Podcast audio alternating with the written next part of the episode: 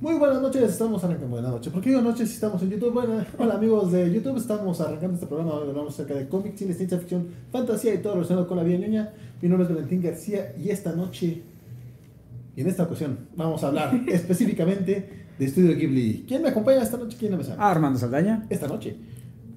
Julia Muñoz. Francis Espinosa. Sí, pero Julia Muñoz al final. ¿Por qué nuestra invitada? Julia, ¿de dónde vienes? Yo vengo. Digo, aparte de la silla de aquí de Armando. Sí, así es. Yo, yo estuve aquí tras bambalinas en esta noche, no noche, ocasión youtubera en la que estamos. Y eh, bueno, yo además tengo este proyecto que se llama Cine Autopsias y entonces supongo que de ahí viene la pregunta de de dónde vengo y hacia, hacia dónde dónde voy. vas. Exactamente, sí, sí. Pero estoy muy contenta de estar aquí y como prometí en, en el muro de Armando, también puedo venir a llorar por Ghibli y no solo por Bojack Horseman, ¿no? Tengo muchos motivos por los cuales puedo llorar en, en público y este es Vaya uno que lloraste el, el de Sí, Bojack sí, Horseman. no, no, o sea, sin duda fue un trabajo emocional y entonces he regresado aquí a hacer mi, mi parte. Tu drama. Así es, mi drama Muy bien. respectivo a, a, a Ghibli. Muy bien. Que además lo vale, ¿no? ¿Verdad? Creo Sí. que, que la neta es que eh, Ghibli, dentro de todo lo que cabe, es de los estudios de animación más eh, emotivos que hay. Y que además la razón por la que estamos sacando el, el- Bueno, que no necesitamos muchas, pero la razón por la cual decidimos hacerlo el día de hoy es porque eh, desde el mes pasado llegaron a un acuerdo con Netflix para lanzar todo su catálogo disponible a nivel mundial eh, en la plataforma. Entonces ahorita ya pueden ver eh, prácticamente las primera, la primera tanda de, de títulos de Ghibli. A partir del domingo vendrá la segunda tanda. Sí, el 1 de febrero, el primero del mes anterior, fueron Exacto. siete películas. Y este domingo vienen otras siete más. Correcto. Y que además están como a nivel cronológico, ¿no? Está desde la primera que es La Piuta Castle in the Sky. Eh, ¿La qué? La Piuta. Ah, ¿verdad que dijiste? Ah, ¿Me ¿verdad que dijiste? La Piuta. Que yo pensaba que todo el mundo sabía que se llamaba La Puta. La puta, sí. Pero por razones obvias en México le tuvieron que cambiar el nombre en países es que- latinoamericanos, pero Yo, yo, yo evitaría eh, eh, decirle la puta porque si no, Vale nos va a dejar de reírse en toda la noche. Un trigger warning. Sí. Ya veo, ya veo, Mi ya querido veo. Vale no ha superado los 8 años de edad, entonces. ya. ¿Qué te puedo decir? Pero yo pensaba que todo el mundo lo sabía y no, no, no. no. Que de hecho, justo esta semana salió un video eh, viral en, en Facebook de un guate viendo la- el doblaje español ¿De la puta? de la puta. Ajá. Entonces, la puta. Y se empieza a reír, ¿no? Claro. Es que mi papá descubrió a la puta. Entonces, Como Vivi Samboche, riéndose de alguna bozada. Básicamente, como vale ahorita. Este, es que vamos a la puta. También con, el- con, con esas frases. Con el acento españolete. También. Claro, claro. Bueno, de hecho, Tenemos que descubrir la puta. Recordarás tú que en España a Kiki Delivery System le tuvieron que cambiar. Le pusieron, sí. Porque echarse un Kiki en, en- en España significa coger, básicamente. Entonces le pusieron Niki, me parece, en España. Entonces esto ocurre en varios países. Este O tipo Nini, de... creo. Sí, el, punto, el punto es que no fue Kiki. Sí, exacto. Entonces no solo pasa en. No solo pasa en Latinoamérica, pasa también en Europa. Ok. Pero bueno. Vamos a echar un kit. Pero, o sea, ¿cómo creen que se llamaba? Perdón. No, no, no. Lo que Solo pasa- no, Castillo en el El castillo del cielo nada más. Ajá. Pero, pero durante toda la película Así están es, siendo sí, la sí. puta. Pero- Bueno, de hecho en Estados Unidos también es Castle in the Sky. Es Castle in the Sky, sí. Eh, no porque obviamente la puta signifique nada para ellos, pero es demasiado complicado el nombre de, de Jonathan Swift, aparentemente. Pues es como el, el caso de, de, de Philosopher's Stone, que lo cambiaron Claro. a Sorcerer's Stone, porque aparentemente se va a confundir alguien. no, no, todo. O sea, desde que los Saiyajin en Estados Unidos son Saiyan Son Saiyan. y los Namekusei son Namex, porque es demasiado complicado Claro, pronunciar sí. Saiyajin. Aparentemente hay que simplificar la cosa a nuestros hermanos gringos, que nadie nos está viendo, no sé por qué saludo, pero en- se entiende, ¿no? Que para ciertos mercados el, el producto de Ghibli, japonés, obviamente se tiene que adaptar, digamos, a las necesidades de cada quien. Pero bueno, empecemos. Pero además hasta donde entiendo como de, de los primeros doblajes hasta como cortaban escenas, ¿no? O sea, según yo, por, por lo que había leído, y no sé si ustedes Sí. saben más, o sea, digo, hablando justo de esto de adaptar a mercados diferentes, o sea que Miyazaki hasta se peleó porque no estaban respetando la película original, porque cambiaban diálogos, recortaban Bueno, escenas. es que ahorita vamos a mencionar el caso tan triste y tan trágico de Náusica, De Náusica. que técnicamente no es del estudio Ghibli, No. aunque ciertamente se puede argumentar que el estudio Ghibli le debe la vida a Náusica de todo el dinero que hizo. Es una película, seguramente ya la habrán visto, que le dirigió, le escribió Miyazaki, basada en un, en un manga que él eh, había hecho previamente para Animage. Y el punto de todo esto que estás mencionando es que la versión que sacaron para Estados Unidos, Warriors of the Wind, Mundial. Mundial, tienes toda la razón. La, la versión fuera de Japón es una versión tan, pero tan, no solo censurada, más bien cortada, editada, reeditada, en varias Que escenas que... era, algo, era algo muy común en ese, en ese entonces. Sí, sí. Recordemos lo que pasó también con Lensman. eh, Exacto. Con, con un, incluso el mismo Macros que terminó siendo eh, Robotech, etc. Era una, era una práctica común. Pero aquí en México, cuando llegó, llegó esa versión internacional súper cortada que no entendías nada. además Exacto, ese es el problema, que no se entiende. cortada. Y aún así era espectacular. O sea, la primera Sí, vez sí, que bueno. yo la vi en, en- en un viejo VHS en un videoclub allá. Uh, este, Tú viste Wars of the Wind más bien. No viste Náusica. Exactamente. Exactamente. Los guerreros del viento. De hecho, le pusieron Náusica y los guerreros del viento. ¿no? Era- Sí, eso no salva el desastre que hicieron. Ya sé, pero la idea es. entonces, Ya, ya, ya. Muy mal, muy mal. Ahora, habiendo dicho eso, de ese desastre, es precisamente donde viene la reacción de Miyazaki que tú mencionabas, que desde entonces Miyazaki muy estricto a la hora de vender su- su- sus películas a- al mercado extranjero, cero cortes, cero edición, con sus asegúnes, ¿no? Porque ya platicaremos, las versiones que sacó Disney en los 80s y los 90s tenían nada tan grave como Wars of the Wind, pero sí cambiaban ciertos detallitos, eh, inclusive añadían canciones, añadían cosas que no ven en el original, nada tan nefasto como los cambios de que mencionas en Náusica, pero sí había ciertos... Que ahora en las nuevas versiones que está sacando Disney ya quitaron eso. O sea, ellos mismos están dando cuenta que cometieron un error. Que no era tan, tan garrafal el error, pero que sí, también- sí había ciertos cambios. Es que también llegaron a un acuerdo ya Sí. definitivo de, de, de licencia con Buenavista. Que eso, pero bueno, llegaremos a ese, ese Sí. punto. Dice Jesús Navarrete que si estaban más tejileteadas que, que la Justice League de Whedon. Sí, muy gacho. Sí. No, de hecho, mira, la de Whedon rescató lo que pudo, mano. En estas no rescataba nada. Lamentablemente. No, es que no había nada que rescatar, había que literalmente mándanos la original, porque Sí, esto, claro. esto no, es, no es de cortar o arreglar, regresar un par de escenas, esto está totalmente mal. Yo, creo que podemos eh, abrir un poco la, la plática, precisamente con un poco hablando de, de la diferencia, porque para el grueso del mundo, con cierta razón, Sí, sí. Estudio Ghibli significa Hayao Miyazaki, claro. que no es exactamente cierto. No, no, no, no, no. De hecho, ahorita vamos a que- mencionar. Sí, sí. Pero creo que por ahí podemos empezar. ¿no? De, de- de- de hablar tanto de Miyazaki primero, de dónde viene, etcétera, y ya terminamos con, con Ghibli. Va. No, no, no, no, no, no, bueno, lo que pasa es que. Eh, Yo, yo, yo nada más pongo el Yo tema. estoy, no estoy, dando el pie porque si no luego... No, no, bueno, lo que pasa es que Miyazaki era un director que ya había hecho algunos pininos, por ejemplo, famosamente hizo la de El Castillo de Cagliostro, que es una película de, Antonio Lupin III. Pero en realidad no había hecho, había trabajado en mil producciones de televisión y de películas, pero no había dirigido aparte del Castillo de Cagliostro. Fue Hasta parte que hace- del equipo de Heidi. Sí, no, no, no, no. Lleva bastante tiempo antes de. Tenía cierta carrera larga antes de Estudio Ghibli. Eh, es- Estudio Ghibli nace a partir de, como mencionamos, de Nausicaa, que es previo, antes, es del 84, es previo al- a, la creación del estudio. Y es, es cuando se junta con su mentor, que en realidad es un par de años más, bueno, era, porque ya, falleció Isao Takahata, pero él fue el que lo metió en el, en el medio de la animación, sobre todo más que en el de la manga, y se juntan para hacer películas.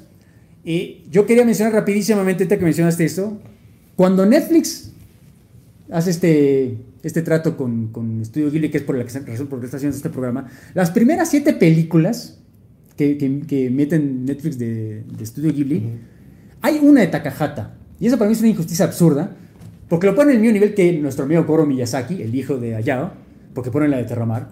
O sea, poner a, a Isao Takahata, que es, por amor de Dios, literalmente el mentor, el maestro de Hayao Miyazaki, el papá de Goro, con el idiota de Goro, o sea, sí fue algo muy grave, porque nada más pusieron una película de... Pero es que también ahí creo que el problema es que la otra película de, de Takahata de ese, de, ese, de ese momento, de esa tanda, sería la famosísima tumba de las Sí, luciérnagas. que de hecho no va a ser parte de, ningún, Sí. de ninguna tanda de Netflix, exactamente. no la van a O incluir. sea, hay ahí como un problema legal de derechos.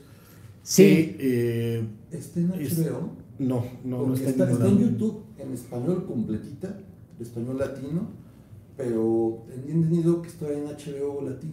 No está en ningún lado. Que yo sepa, no. Vaya, vaya, se puede conseguir los DVDs y los Blu-rays en cualquier parte, Sí. pero Y- y sí, ciertamente no está.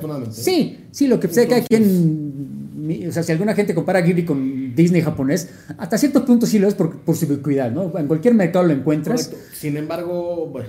Pero la idea es, la, la otra película de Takahata de esa época es precisamente la, la, la tumba de las luciérnagas, Sí, que lamentablemente está en este hueco legal que no lo pueden meter en, en, en- en Ghibli. Entonces, esta primera tanda de siete películas que metieron, que la única que no es cronológica es precisamente la de, la de Goro, sí, exactamente, la Terramar. es la que está bastante más adelantada, pero el grueso sí están como cronológicas, que es empezamos con, con Castle in the Sky, Seguimos con eh, Totoro. Con Totoro. La de Kiki, después es. Kiki. eh, Kiki. después es eh, Recuerdos del Ayer. Sí, la de Takahata. Después, ajá, después es Porco Rosso. Por Corroso, Ocean Wave y la de Terramar. terminamos con. No, bueno, la, ¿cuál es la, la anterior de Terramar? Ocean Waves. O- Ocean Waves. Puedo escuchar el mal le pusieron aquí. Exacto. Que es- son como ese primer bloque de 1984 a 1993. 93. Sí, sí. ¿No? Ahora, lo que pasa es que, como tú mencionas, todo el mundo de alguna manera igual a Ghibli con, con Miyazaki. Y es una lástima, porque yo sí, yo sí estaría dispuesto a pelearme aquí en la mesa, que la primera gran película de Ghibli es La tumba de las luciérnagas. O sea, amo la puta, se escucha mal eso, pero amo Castle in the Sky, Podrías ponerle la pronunciación original que es la puta, pero. amo la puta, Pero no sería tan divertido. Sí, no, no, no. No tendríamos a Valentín riéndose de este lado. Me encanta esa estética proto-steampunk, sino es que pre-steampunk, la verdad, que, que maneja la película. Pero yo sí creo que la, gran, la primera gran película que crea Estudio Ghibli no es de Hayao Miyazaki. Ese es la, la tumba de las luciérnagas. Que sí, de acuerdo. Sale el mismo día, se estrena el mismo día que Totoro, que por supuesto es el, el gran icono, de hecho es la cara de- del estudio. Pero con el amor que yo le tengo a Totoro, yo sí creo honestamente, y aquí vienen los golpes, que Grave- eh, Tumba de las Luciérnagas es mejor película. Pam, pam, pam. Y ya te veo la cara de estás dispuesto a... Sí, qué yo, estoy, que viene... yo estoy dispuesto, pero quiero, quiero dejar otras voces en la A ver, ¿tú qué has visto ambas películas obviamente? He visto ambas películas, obviamente, y no sé si es como. Sí, sí, sí. A ver. a- lo que voy es, creo que es como tan difícil que la tumba de las luciérnagas encaje como en el resto de la cronología que acabamos de decir, o sea, sobre todo como por... Y, y digo, no, no es por identificar, porque estoy de acuerdo que no se vale identificar eh, la, la producción de Miyazaki como con el Disney japonés, ¿no? Aunque tenga como esta noción de Claro. películas animadas para un público infantil familiar como de, de fantasía y la tumba de las luciérnagas no tiene nada de eso es más o sea no, no Pero sé si también ustedes tampoco recuerdos del ayer, por ejemplo. Sí eso es cierto pero la pero De nuevo, Takahata. Mis vecinos o mis vecinos. Los llamadas, sí, sí. Los llamadas. Es que como que el mismo Takahata, como a lo mejor para alejarse un poco de su mismo alumno, de Miyazaki, quería ser no lo, no, no lo más adulto, no lo quiero poner así porque sería simplificar en efecto las películas de Totoro, puede ser para niños, pero tiene temas muy adultos, la verdad. sí sí Todas. Si acaso la gran excepción de Takahata, pero que ahorita lo mencionas, es la de Pom Poco, no sé si te acuerdas, la de los mapaches. Los mapaches, que es una. Que mucha gente ve porque- Studio Ghibli piensa le hizo a Yao, pero no, no, de hecho es Isao Takahata. excepto- porque guardan las, las nueces en el escroto. Sí, sí, sí. Curiosamente, bueno, no sé si viste, Eso es algo muy japonés, ¿eh? Guardar nueces en el escroto no lo sé. No, creo no sé si viste la versión, en tu versión esa en VHS, porque la versión gringa te menciona que son como que sus bolsitas, Sus como si bolsitas. fueran canguros, aunque son clearly no son, no son canguros, pero bueno, lo del escroto como que lo, dis- lo diluye, son- lo intentas disfrazar de Sí, alguna pero manera. gráficamente tampoco parecen bolsitas. Sí, sí, sí, no, queda, me queda claro que son otra cosa, Ah, no. pero, pero bueno, Pero bueno. sí, exactamente, muy bien. Pero bueno. Ah, Eh, se lo quería mostrar. pero ¿Sabes? Es que creo que creo que precisamente ahí es donde, donde cabe la, la Sí, el discusión. productor ocupado manteniendo el programa. Exacto. La, la, tenía que quedar en los registros Claro, claro. la discusión de que Ghibli no es Miyazaki, porque creo que Ghibli, parte de sus eh, enormes fortalezas es eh, discutiblemente de nuevo, en esta odiosa comparación, eh, creo que Ghibli explota y vive y, y- y refleja una idiosincrasia muy japonesa en todas sus obras. Y en el caso de, de Takahata, que son obras mucho más costumbristas de, de- de su cultura, de, la misma Toma de Luciérnagas, eh, Recuerdos del Ayer, eh, etc. Creo que esa es la, la enorme diversidad de Estudio Ghibli, por lo cual a mí me parece injusto que sea exclusivamente hablar de Miyazaki cuando hablamos de Ghibli. Yo no concuerdo tanto de que sea la primera gran obra de, de- de- de Ghibli, porque a mí la primera gran obra es Nausicaa, por, por by far, aunque de nuevo no es eh, estrictamente de Estudio Ghibli, pero es el nacimiento del estudio. Sí, es que no es que no sea estrictamente, es que no lo es. No lo es, correcto. Aunque ciertamente, ellos mismos cuando te ponen su catálogo, su inventario, empiezan está. con Nausicaa. Y, y lo, y lo entiendo perfectamente. O sea, Y no- de hecho viene en el mismo paquete, o sea, es Sí. par- es parte de las que se estrena este domingo además. Exactamente, Nausicaa se estrena este domingo. Exactamente. Entonces, eh, Ahora, que no se malentienda. O sea, obviamente yo creo que habría sido muy difícil que Ghibli, el estudio, se convirtiera en lo que hoy es, es hoy en día, si hubieran hecho nada más películas como Grave- eh, La tumba de las luciérnagas. O sea, como y que... Grave of the Fireflies, no importa.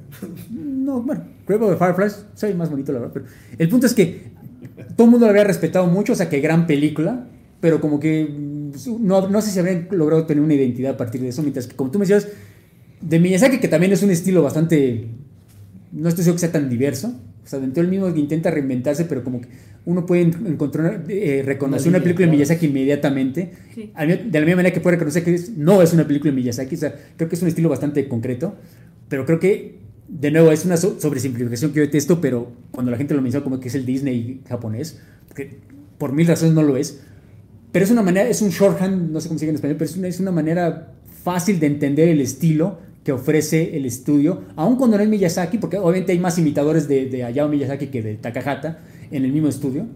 Creo que ese es el estilo que cuando hoy, hoy en día alguien menciona eh, Ghibli, o sea, cuando la gente es- escuchó la noticia, ah, Ghibli va a estar en Netflix, como que esperan esto, ¿no? Este tipo de películas, más que La tumba de las luciérnagas, o no la han visto, o no la conocen, o si la ven, ay, cabrón, esto, esto es Ghibli, o sea, como que se les va a caer un poco shock en el sistema. No, pero la tumba de deja- es de las más populares. Deja, deja, estudio. Grey- deja. Sí, pero digamos, Deja la, la la típica mamá que quiere ver a su, poner a su hijo como maceta frente a la televisión de Netflix, vamos a ver una película de Ghibli y le pone la tumba de las luciérnagas, no estoy seguro que vaya a Deja- recibir lo deja Pero sí. Deja la tumba. No lo dudo, Deja la tumba, recuerdos del ayer. por, por supuesto. O sea, recuerdos del ayer sí, sí es, o sea, es difícil hasta para uno que tiene ganas de verla. Y- Bueno, o bueno, los yo, yo sí creo que es un poco más cruda la de las luciérnagas, pero ok. No, Es mucho más cruda, por supuesto, pero es mucho más eh, narrativa en el sentido de, de cómo Ah, se sí. cuenta la historia. Sí. O sea, vamos, es mucho más fácil que te sientes a ver la tumba a, a recuerdos del ayer, de como Yo nomás diría que si una mamá pone a un niño así como maceta frente a la tele a ver una película de Ghibli al azar, se me hace que sea una mala madre porque la mayoría, aunque, aunque sean fantásticas- Algunos papás están ocupados, trabajan y me ponían frente a la televisión, ¿ok? Nada más, Sí, sí, yo sí. no voy a decir eso. Pero hay, películas más, este, Sí, esto ya lo sé. más seguras. No, pues. pero yo creo Totoro, que salvo- Totoro, por ejemplo, sí te la puedes echar. yo creo que salvo, Kiki. yo creo Ah, que no, salvo No, no, no, no, por supuesto. Ah, no, no, no, claro, claro, claro. De hecho, en general, casi cualquiera de Ghibli lo puedes hacer. O sea, Pero, aún. pero tienen todos estos temas, un poquito lo de la, guerra, la Segunda Guerra Mundial, o por ejemplo la niña de Porco Rosso que tiene estos eh, temas de guerra o un poquito más este, subidos de tono, incluso en cuanto a chistes. O sea, No, sí, no, pero por ejemplo, lo de Only Yesterday, que en efecto toma, trata temas no crudos, pero un poco más adultos de una, de una muchacha adolescente que está creciendo. Se puede argumentar que eso mismo lo encuentras en Kiki Delivery System, o sea, Service, perdón. O sea, cuando Kiki. Pero, No, no, por supuesto, por supuesto, y y quizá un poco más escondido, un poco más sutilmente, pero el hecho cuando ella, cuando Kiki deja de poder volar al final, Mm. no es tanto por sus propias dudas, sino porque te das cuenta se está convirtiendo en una joven adolescente en una mujer, ¿no? O sea, está cambiando ella, de repente ya no puede hablar con el gato, porque en cierta forma el gato es como que el símbolo de su, de su niñez, de su infancia, y al final ya cuando recupera esa habilidad, ya el gato se queda callado. Entonces, lo puedes ver ya como metáfora más simbólico, pero son temas que se manejan en todas las películas de Ghibli de mayor o menor medida. No, pero incluso todo, o sea, es que vuelvo lo mismo, o sea, de pronto tú puedes decir que, de nuevo, recuerdos del ayer eh, o, o- o la tumba de los luciérnagas son más idiosincráticas o, de nuevo, más eh, costumbristas de la historia japonesa, pero, por ejemplo, cuando tú ves toda la parte de la cocina de- de- del viaje de Chihiro, Claro, claro. es absolutamente eh, eh, japonesa. No, no, la parte del baño. la O parte- sea, claro. yo, yo recuerdo la primera vez que la vi, o sea, o sea, no es que me choqueara, pero sí me tomó como un par de segundos, como que un baño público. O sea, no entendí, no es que, que- que en Japón obviamente es algo tan tradicional, tan normal. Aquí sí necesitas como que un segundo para, ok, cambiar el shift del, del paradigma para entender. Pero tiene varias lecturas, ¿no? Por ejemplo, hace rato Leoco nos comentaba que el hermano es el villano de La tumba de las luciérnagas, que para mí es una lectura sorprendente. Sí, sí, Entonces, sí. la verdad, me agrada que... no dijo el villano, dijo el que tiene la culpa. Sí. Es un poco distinto. Si, si esa, película, esa misma historia la viera en live action, pudiendo ver la edad del, de- de- de- del- del chavo, muchacho, quizás podría decir, ah, mira, es demasiado niño, entonces no entiende que él, él provocó la muerte de, de su hermano y whatever, ¿no? Que si hubiera cedido a la tía y Sí, whatever. sí. Yo, de hecho, ya hablando en serio, yo sí, yo sí recuerdo una reseña, sobre todo norteamericana, no, no, no de Japón, que sí le echaban la culpa al muchacho. O sea, no, no tanto la culpa, sino sí debió regresar con la tía. O sea, trágate el orgullo. Sé que no es la situación óptima, pero regresa con la tía, porque si no se va a morir. En efecto, se va a morir tu hermanita y tú eventualmente. Mientras que los japoneses como que era perfectamente comprensible, ¿no? Claro que hizo por lo que hizo, por lo que hizo, porque pues, makes perfect sense to them, pero sí, en efecto se presta para distintos clases de primera vez culturas. que van al banco y hay Sí. dinero, ¿por qué no lo sacaste en ese momento? Sí. Sí, al final cuando saca el dinero too late. Ya no sí, sí, sí. De hecho, cuando llegas a ese momento al final de la película que va a sacar la, de la cuenta bancaria, ¿cómo? ¿Por qué está muy emocionado? O sea, sí, sí estoy de acuerdo con lo que estás diciendo, Pero sí, es, Pero es- también es son cuestiones culturales porque además Sí, de nuevo, claro. era, era un momento muy particular de la historia, era un momento muy particular que al final del día, solo, solo estando ahí, puedes entender cómo, cómo funcionaba ese momento de la historia. Claro, claro. Por ejemplo, hay, hay una, un poco saliendo de- de- del tema, hay esta famosísimo manga y animación llamado Barefoot Gen o, Gen Descalzo. Sí. Que te cuenta la historia de un sí. niño También de la Segunda Guerra Mundial, posteriores a la caída de la bomba Sí. y cómo él tiene que sobrevivir en este, eh, eh, eh, creo que es Hiroshima, eh, después de la caída de la bomba. Y son cosas que de verdad parecen espectáculos de horror. Y sin embargo en Japón eran para, para todo público. No, claro, es que, es que es su historia y historia reciente, entonces Exacto. no era como que hablar del medievo, ¿no? De, oh, inclusive en la Segunda Guerra Mundial los alemanes lo que hicimos, nosotros a los judíos, esto es algo reciente que les pasó a ellos, entonces por supuesto que lo reflejan. Y, y bueno, quizá rápido contexto, eh, la gente que no ha visto la tumba de los Lucianes es sobre dos, dos niños, bueno, Hermanos. dos hermanos que, que están viviendo en la ciudad de Kobe, me parece, en el puerto de Kobe, eh, al final de la Segunda Guerra Mundial, cuando ya se sabe, ya Japón ya sabe que va a perder, está peleando una pelea que no, no puede ganar, es una pelea suicida la que están haciendo. Entonces, básicamente, pero eso es el contexto, o sea, no vemos en realidad la guerra, vemos acaso los bombardeos sobre la ciudad que obligan a, que, que, que queman a la madre de los niños, que obligan a los niños a se vayan con la tía, a vivir solos. Y tengan, tienen, tienen esta mala experiencia con la tía, entonces se van a vivir literalmente solos a la calle y por supuesto no, si no lo han visto no les quiero echar a perder el final, Ya pero no acaba, bueno, no acaba, no, no, bueno, no se spoiler porque de hecho la película empieza con eso, Exactamente. Con la muerte del muchacho y empieza a recorrer todo cómo muere él, cómo, cómo muere su hermanito pequeño, exactamente. Es, es de esas películas que te destrozan. O sea, sí, es que- que decirlo. Se puede comentar que tiene un final, un, un sliver de final feliz, porque ya al final ven los fantasmas, ya después en el presente, pero por supuesto para llegar a ese punto sufrieron lo insufrible, ¿no? Eso es, para- eso, eso es bonito para los japoneses nada más. Pero, o sea, no sé, digo, porque creo que algo que, que decíamos era que no, no era tan claro distinguir a Takahata de, de Hayao solo por los temas de adultos, porque también los trata diferente. Y entonces no sé si como una posible diferencia sea más bien como los, los universos en los que están planteando la historia y cómo esos universos acompañan o no a los personajes, porque lo que es cierto es que, Sí. los, o sea, digamos, más allá de que sea una cuestión de paradigmas o de ideología, de que para ellos fuera más normal y a nosotros eh, nos es tan ajeno que no lo podemos entender, pero es cierto que son dos personajes que están en un mundo completamente indiferente, desolado, terrible, violento. Y por ejemplo, pienso, o sea, en, en- en simplemente en Totoro, que es, a ver, están pasando por algo también muy difícil, Sí, sí. pero el universo no abandona a las protagonistas, ¿no? O sea, hay como una compañía de estos seres que están ahí. Sí, no, y no. los de las luciérnagas, o sea, no, no tienen nada. O sea, digamos, está ocurriendo, por decirlo trágicamente, en este mundo en donde vivimos, ¿no? O sea, estamos en el No, universo sí, sí, de las Totoro es una película intrínsecamente optimista. Sí, sí, O porque sea- nunca están abandonadas a su suerte, ¿no? O sea, incluso cuando no hay adultos alrededor, incluso cuando no saben qué hacer, cuando se pierden, Claro. Está el catboss. O sea, no, no Sí, sé sí, sí. qué más puedes pedirle a la vida si no es el catboss, pero digamos, de, de lo contrario, estás como un poco abandonado en un universo frío, indiferente, existencialista y horrible, ¿no? O Que sea, también, que también creo que es la, la otra parte. Un poco la idea de, de Miyazaki cuando sale de todos estos estudios de, de animación donde trabajó para crear Ghibli es eh, hacer películas como él quería hacerlas. Porque también hay que, hay que entender que la industria de animación japonesa es muy idiosincrática, es muy. y también muy de. eh, eh, sí, como de, de- jerarquías, pero también de, de cierta de ciertas limitaciones propias, ¿no? Y Miyazaki quería salirse de ese esquema para crear su propia eh, visión de hacer cine, que fue el problema que tuvo para, para hacer Nausicaa y por eso también termina siendo después Ghibli, que era una película que poca gente le decía, es que, es que esto no, no, no va a funcionar como, como animación, o sea, la, la gente de la industria no le veía mucho futuro a Nausicaa y él crea su propia, eh, eh, su propia industria para hacerlo, al punto de que también otra parte eh, importante mencionar de Ghibli es que a pesar de que hay como momentos de oficio de, de animación japonesa que puedes reconocer eh, eh, de estilo, la verdad es que Ghibli se mantiene muy aparte de- del resto de animación japonesa, ¿no?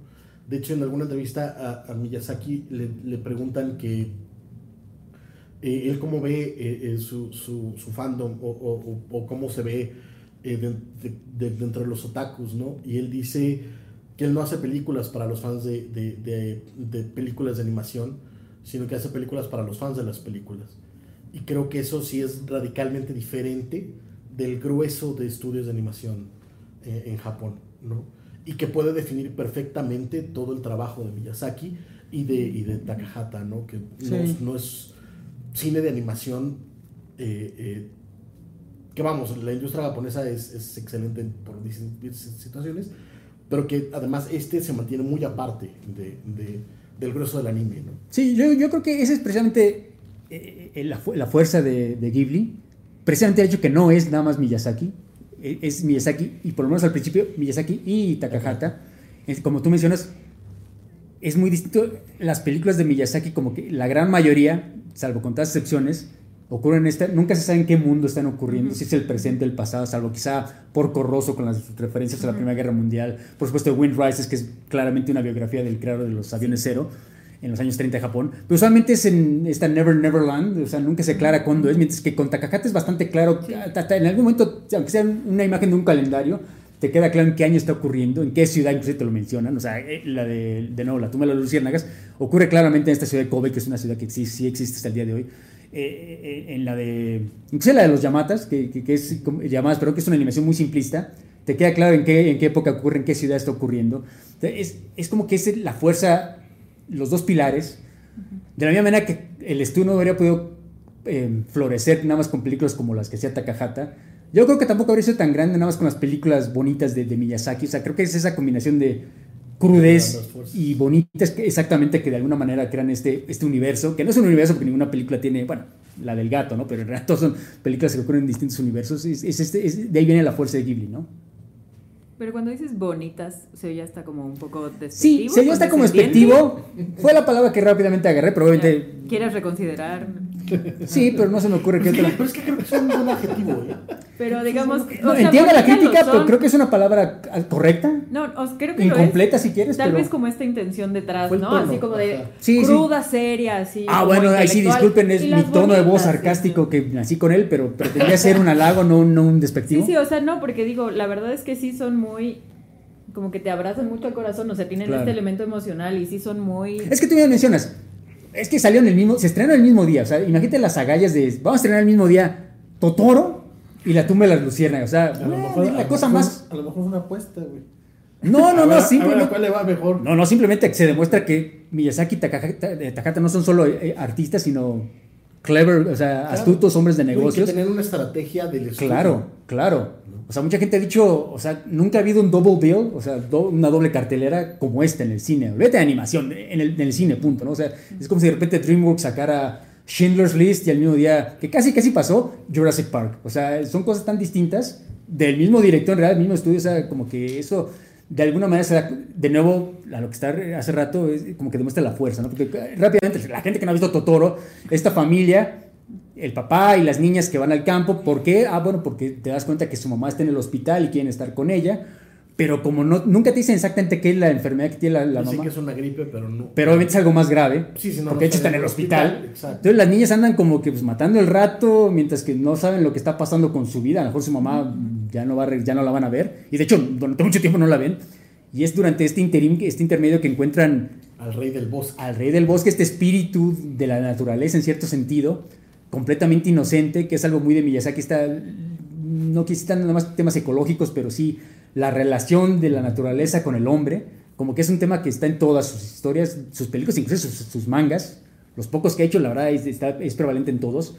Entonces, es algo que, eh, de nuevo, al principio, yo recuerdo que esta yo la vi muy, muy de chavito y de nuevo me metí en problemas. Yo me acuerdo que la primera vez, no es que no me gustara, pero hubo partes que se me hacían como lentonas, como que me tardó en agarrar lo que quería decirme Miyazaki. O sea, a diferencia, no sé, Mononoke, que también es muy buena, pero siempre está pasando algo, siempre hay acción. Parece como que un épico de Hollywood, en cierta forma.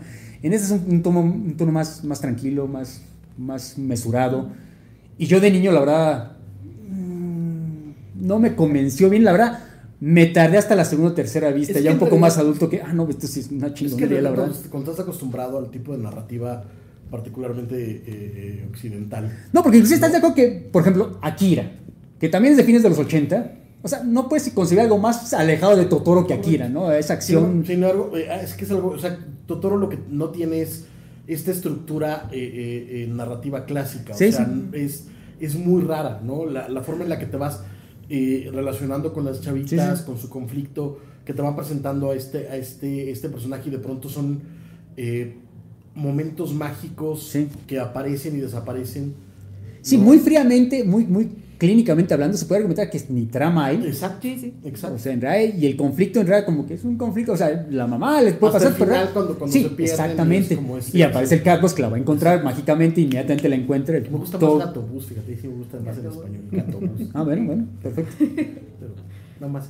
Yo lo quiero en el idioma que sea, la verdad. Ay, ¿Quién sí. no quiere su Catbus? O sea, ¿quién no quiere un Totoro? Sí. A mí Pero- la verdad es que el gato cuando lo veía me daba así como Miedito. no sé, como que no, no, no se me hacía como que muy higiénica la, la del gato. No, nunca me. Es que Perdón. ¿Te fijas que las preocupaciones en Durango son distintas a las de.? Es, Sí, que, sí, sí. es que ahí sí, es que ahí sí conviven con los animales. Es terracería. Como a los 20 años.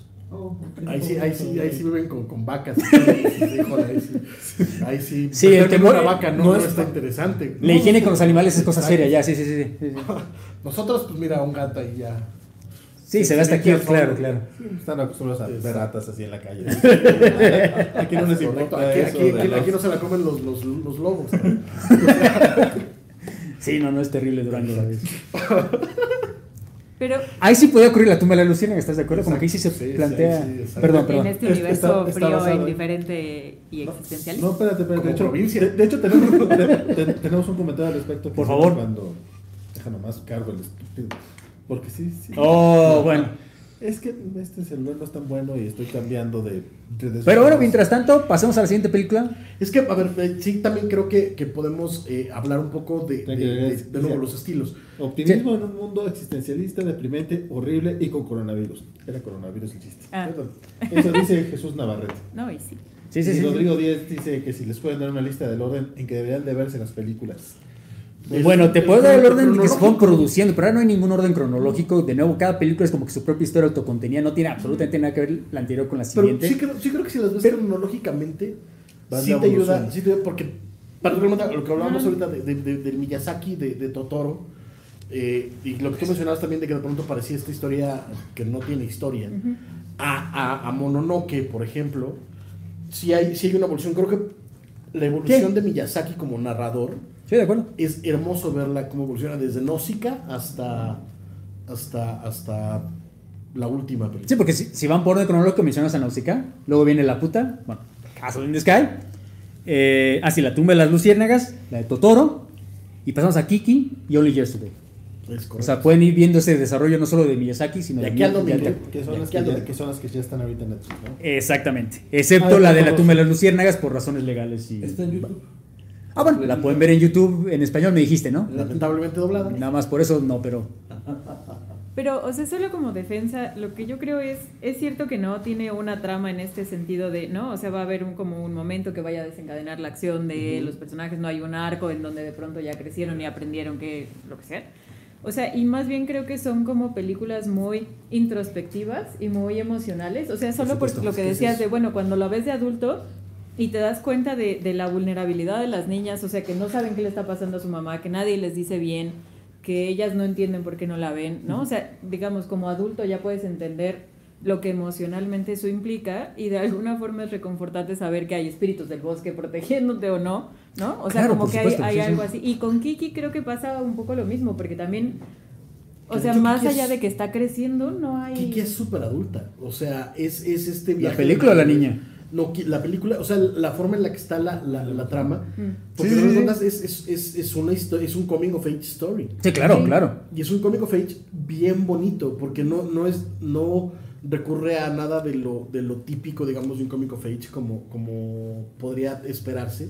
Y sin embargo es muy bonito, porque es eh, el momento en el que ella empieza a perder eh, eh, eh, sus poderes Kiki para que, para que ocurra en un mundo donde Es una las bruja. brujas son comunes. Sí, sí. Y las brujas tienen esta tradición de que a los 13 años una bruja se va a buscar una ciudad sola por un año para entrenar sus poderes y después decide si se queda allá o regresa a casa, pero ya es como inicia su vida adulta. Eh, al inicio de la película, eh, ella va, a- quiere encontrar una ciudad junto al mar, es algo como muy eh, particular de, de sus deseos, y encuentra una brujilla que también está volando y que le dice que ya lo que tiene son poderes de precognición y es con lo que está viviendo. Y Kiki se pregunta, pero es que yo no tengo ningún poder, no sé qué voy a hacer. Y lo que descubre es que, pues, como puede volar, puede hacer servicios de entrega, que es como súper inocente. Y lo que va pasando. Porque va no lo hace muy bien al principio. No, nunca, de hecho, de hecho, nunca. Eh, que es lo bonito. Sí. no todo eso empieza a volverse un problema de confianza en ella misma. Exactamente. Y, que, y cómo lo termina resolviendo. Hasta el punto que ya no puede, Pero- pierde su habilidad para volar. De hecho, ya ella viaja siempre con su gatito, con el que ya no, con el gatito le habla, ella lo entiende. Llega este momento en que ya no puede volar, ya, Ya no puede lo enten- escucha. ya no puede hablar con, ya exactamente, ya no escucha, a lo mejor el gatito sigue hablando, pues ella no lo entiende. Entonces, es como que de nuevo, no es solo esta duda de sus habilidades, que es como que no es, no es solo de una mujer que está creciendo, sino cualquier persona que está creciendo, Exacto. en algún momento dudas de ti mismo. Y este momento que pasa algo que eventualmente ella recupera su confianza y eventualmente puede volar otra vez, porque su amigo se mete en un problema y tiene que irlo a salvar, el dirigible, etcétera, ¿no? Que Pero, además también es una historia, cualquier, pues, un romance, entre comillas, muy bonito. sí, sí, sí. Porque es Muy inocente, en orgánico. realidad. Sí, como de primer amor. Sí, exactamente, esa es la palabra, sí. Están ahí. Sí, sí. O sea, y por eso decía que es introspectiva en el sentido de no es que vaya a ocurrir algo. O sea, si ustedes ven Kiki esperando como la gran acción o va a llegar este gran obstáculo, el gran antagonista o la antagonista, pues no ocurre, ¿no? Porque Claro. en realidad es una cuestión como este viaje interior de Kiki descubriendo un poco quién es eh, lejos de su casa y tratando de, pues esto que, que les acaban de decir, ¿no? O sea, en lo que aprende a volar y encuentra su propio lugar en el mundo junto con el chico, que además, o sea, a pesar de que es este primer amor y es una historia linda, también está llena de dudas de si realmente quiero estar con él, pero ya vi con Claro. quiénes se junta y si Sí. será esa persona, porque creo que no. Y digamos, por eso creo que en ese sentido a, a muchos les podría eh, parecer que en estas películas no pasa nada, ¿no? O sea, en ese sentido de estar esperando una Sin trama embargo, sí, tiene más trama que, que Totoro. Sí, Kiki Bueno, tiene sí. mucho más trama que Totoro, aunque entiendo el punto, ciertamente Sí, correcto, sí. el- O sea, el- no- la no definición de trama quizá no sea lo que tiene Exacto, Kiki, no, pero no es tradicional, Sí. pero tiene más trama que Totoro. Sí, sí, o sea, sí. es- sí. Ah, bueno, y solo como en defensa, yo ya no sé si ustedes recuerdan, yo, o sea, es que alguna vez lo leí, ya no me acuerdo ni dónde ni qué, pero o sea que Kiki también ocurrió en un universo de como qué hubiera pasado si no hubiera habido Segunda Guerra Mundial, si no hubiera habido guerras mundiales, ya no me acuerdo, algo así, ¿no? O sea, como de qué hubiera pasado, sí. Y entonces como un universo que se parece mucho al nuestro, pero claro, tiene este elemento de las brujas son bien aceptadas, normales y todo. Y entonces como no hay un elemento de, de guerra, pues que, a ver, que, que ahorita llegaremos a Puerco Rosso, que también es, Es una que en efecto sí está, no ocurre en el presente exactamente, Ajá. pero tampoco ocurre en el pasado distante. No es como que Sí, en no. efecto, donde sí hay brujas, o sea, ya desde ahí es como un universo paralelo. Pasado reciente, quizá, bueno, también recuerdas que es del fines de los 80, entonces a lo mejor sí puede estar pasando en los años 40, porque también la manera en que entrega sus, sus cosas como Sí. que no es algo pero contemporáneo. esa- Pero esa creo que puede ser la base de todas las películas de Miyazaki. Sí, sí. El, el world building que, que, que se toma el tiempo de hacer, porque cada película es su Sí. propio Sí, universo. sí, sí, sí. Sí. no tiene. eh, y además, lo hermoso es que, de nuevo, para los que estamos acostumbrados al tipo de narrativa eh, occidental, puede, puede sonar extraño. No es excesivamente eh, eh, explicatorio o, o Sí, explicativo. por no, supuesto. No hay demasiadas exposiciones. Este es el mundo. Te doy tres, cuatro señales y el resto es exactamente igual a tu mundo. Vámonos. Eh, eh, Sí, pues como mencionas, todo. Ah, Con excepción de Náusica, que sí es como un mundo Sí, post-apocalíptico. sí, bueno, lo que pasa es que cuando uno escucha que esta película es sobre una brujita adolescente, pues a lo mejor lo primero que te lleva en la mente eh, occidental, Sabrina, ¿no? Ujú. Esto es completo. En Sabrina sí hay un villano, claramente. Si hay un mal contra el bien, una especie de lucha de esta dicotomía tan. tan- no quiero llamar superficial, no, pero. en- Pero más en occidental sí, de bruja. los cómics de Archie antes de, de esta eh, eh, Sabrina Obscura de, de Netflix, la idea es, eh, es un mundo normal, es tu mundo y las brujas se tienen que mantener en secreto. ¿no? Aquí no, aquí es, es Sí, este sí. mundo tiene estas diferencias con el tuyo, salta con ellos. Sí, que inclusive en los cómics de, de- de Archie pre-Sabrina de, de Netflix, sí había ciertos enemigos, ciertos villanos. La típica pelea en que derrotas al villano, entonces derrotas al mal. Que esto, por supuesto, jamás ocurre en, en- las películas de en las películas de Ghibli en general. Porque no es que no, es que no haya villanos, pero es que no hay, no es que no son tan, tan, tan No unidimensionales. O sea, Sí, sí, sí. son ambiguos, tienen sus propias motivaciones, los puedes llegar a podemos entender. hablar ahí de, de, de, de, de- de la puta y, Y cómo, los piratas. cómo La puta, sí, sí. Sí. de la puta. Sí. Y la puta, de nuevo, a pesar de que tampoco te plantea el tiempo, queda un poco claro que sí es como principios del siglo, de, bueno, siglo pasado ya. Sí, es esta fantasía steampunk, sí, sí, sí, sí. Exactamente, muy, muy steampunk, pero tampoco te queda claro. Ujú. ¿Sabes? Puede ser nada más un mundo diferente que evolucionó diferente. Claro, claro. Donde eh, existen estos piratas aéreos que además, de nuevo, no son estos grandes villanazos. No, al contrario, al final acaban ayudando Exacto. mucho a, a estos dos muchachos. Simplemente tienen sus, sus propias metas y, y son muy unidos entre ellos, ¿no? Y la villa es súper unida, donde, donde Sí, vive el, sí. el niño protagonista. Sí, sí, sí. Que incluso se pelean con los piratas para, para evitar que, que- que secuestren a la niña en una pelea espectacularmente divertida. Porque además es. es- es- eh. Pero esa, esa construcción de mundo y de personajes que parecen simples, pero en realidad son muy complejos Sí, no, no. es absolutamente Miyazaki. Y de ahí nos vamos a Porco Rosso. Exactamente. También Porco Rosso. Ahí también hay piratas que acaban siendo no tan malos como uno. Exactamente. Sí. O sea, de nuevo, y termina siendo, sí hubo como una primera guerra mundial y después una la segunda, pero también es su propio mundo, ¿no? Porque dice, cuando la gente eh, eh, amaba las, los aviones eh, marinos, que eso nunca pasó en nuestra tierra, Sí, sí. pero, Bueno, y la En este de Porco mundo- Rosso, ¿no? Sí, sí, claro, claro, claro.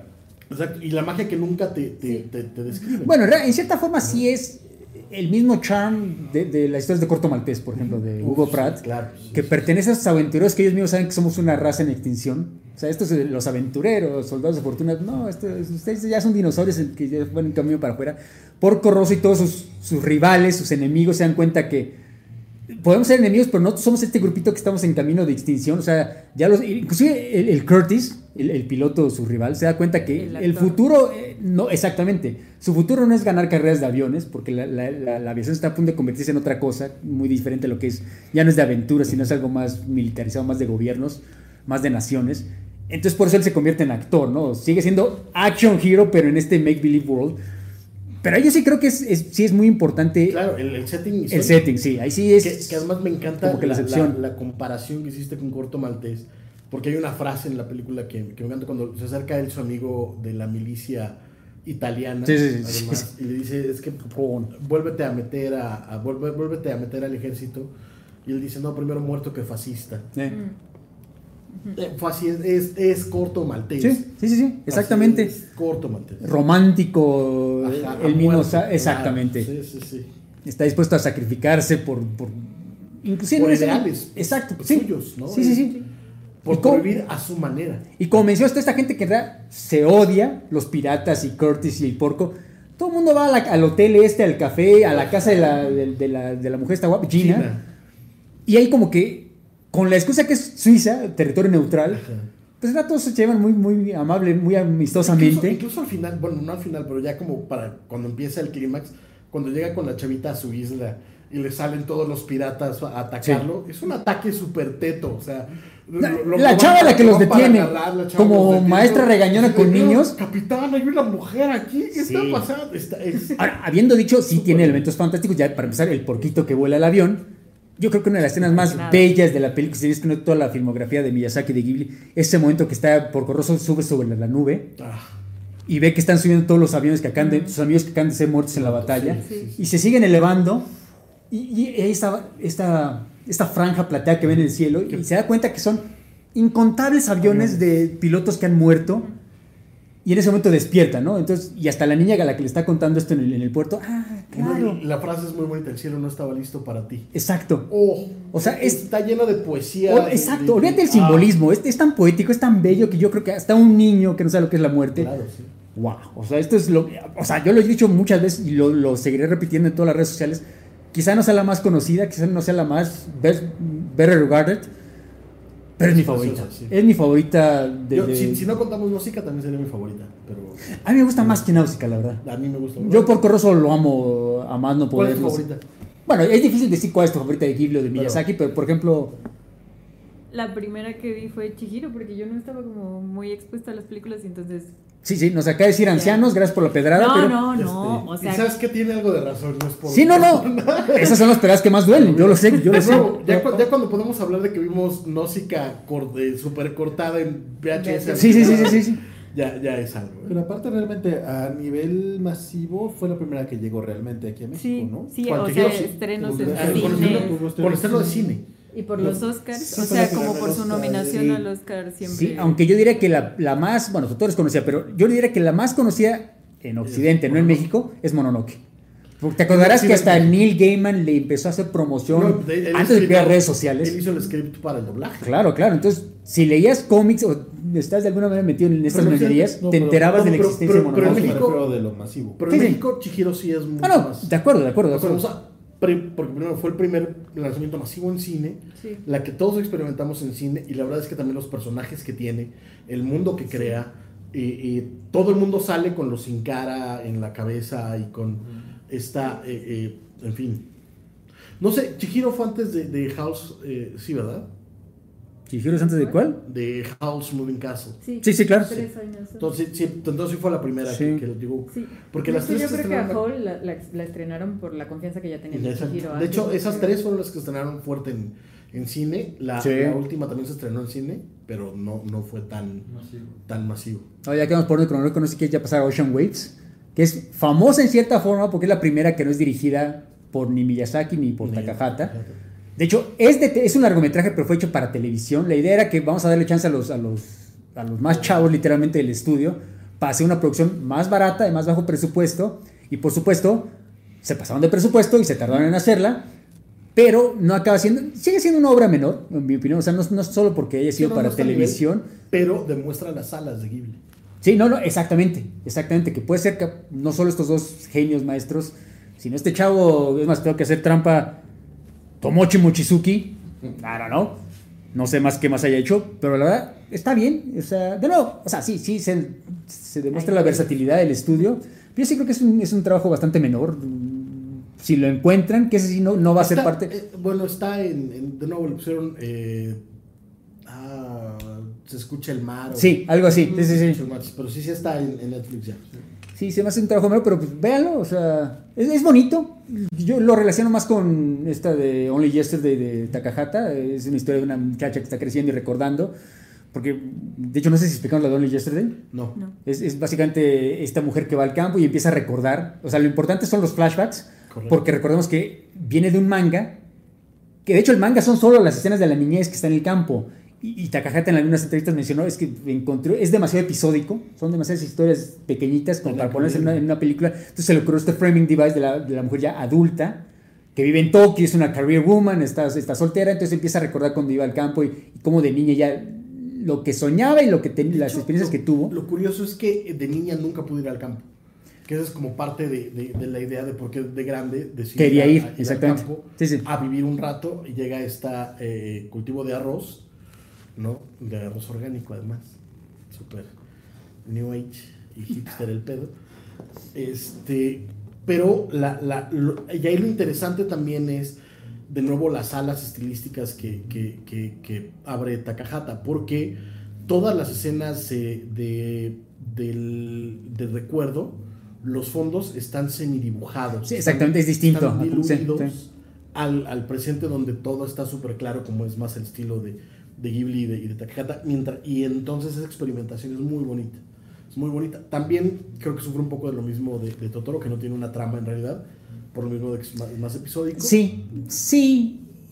Pero Y es- menos elementos fantásticos, más que nada. No, Sí. ninguno. Entonces, la verdad. Pero es, es, es muy emotiva, de nuevo, es, es una obra muy costumbrista. Sí, Slice of Life, lo que dirían, Exacto. como le llaman los japoneses. Lo que nos lleva a Pon Poco, que mencionamos hace rato, que no sé si está, honestamente estoy especulando, por supuesto, pero no sé si es Takahata intentando reaccionar a, a lo que estaba haciendo su, su- en cierta forma, su, su estudiante eh, Miyazaki. Es como, que una, es como que Takahata intentaba hacer una película de Yao Miyazaki, porque es básicamente esta guerra de los mapaches. Pero ¿por qué están peleando los mapaches contra los humanos? Porque los humanos están destruyendo el bosque para construir un complejo. No me acuerdo si departamentos o mall es lo que va a hacer, pero el caso es que van a destruir el bosque y poner, constru- poner construcciones. Entonces, de nuevo, este viejo, este viejo tema de este tropo de Miyazaki de la naturaleza perdiendo el balance con, con los humanos, ¿no? O sea, no es que sean malos los humanos, pero están destruyendo el equilibrio, el balance. Y, y, bueno, siendo Takahata, es una guerra que pierden los animalitos. O sea, no, no es un final trágico, no es un final, no es un final triste, pero pierden la pelea Pero eventualmente. es que incluso el tono, el tono es diferente, porque sí se... Y no es culpa del animalito mayor después que se ve. No, Ah, ok. Pero Sí. Solo preguntaba. Sí, so, este, el tono es muy ¿Quieres diferente. saber? De- de- de- después de- de- preguntar. Después de Hero of the Fireflies y de, y de Recuerdos del Ayer, hay un salto cuántico. Sobre todo porque de pronto empieza a recurrir un poquito más a la, a la- a la comedia empieza a recurrir más a la caricatura. Pero salto cuántico se ve como que evolución. No creo que simplemente No, salto no, cuántico lateral, y si lateral, quieres. por O sea. Pero sí es muy distinto. Sí, no, no, por supuesto. Te digo, de nuevo, es como que intentaba hacer. O sea, no es que intentaba imitar no- lo de Miyazaki, pero es, Yo- yo no creo es completamente anti-Takahata.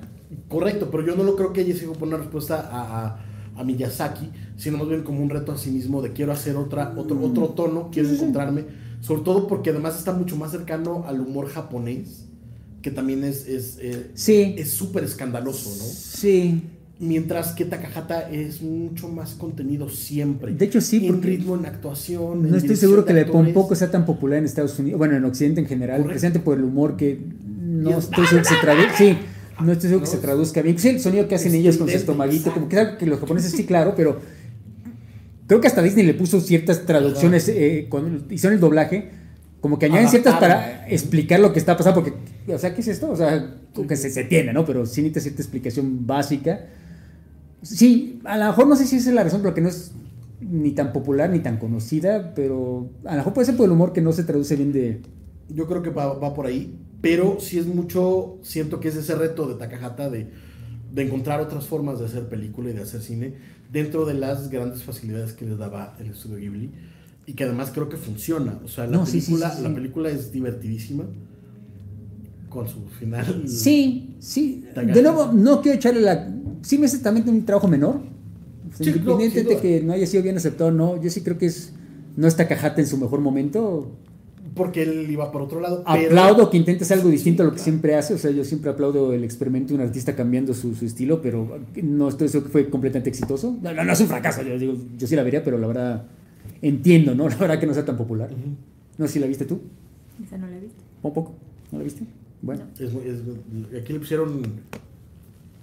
Algo de los mapaches, la ¿no? animación de los ¿Y mapaches. cuándo Sí. llegará a Netflix? Sí. ¿Llegará a Netflix? Creo que, creo que debe de estar en esta tanda. Está en la tanda. Está en ¿En esta la tanda. Eh, no.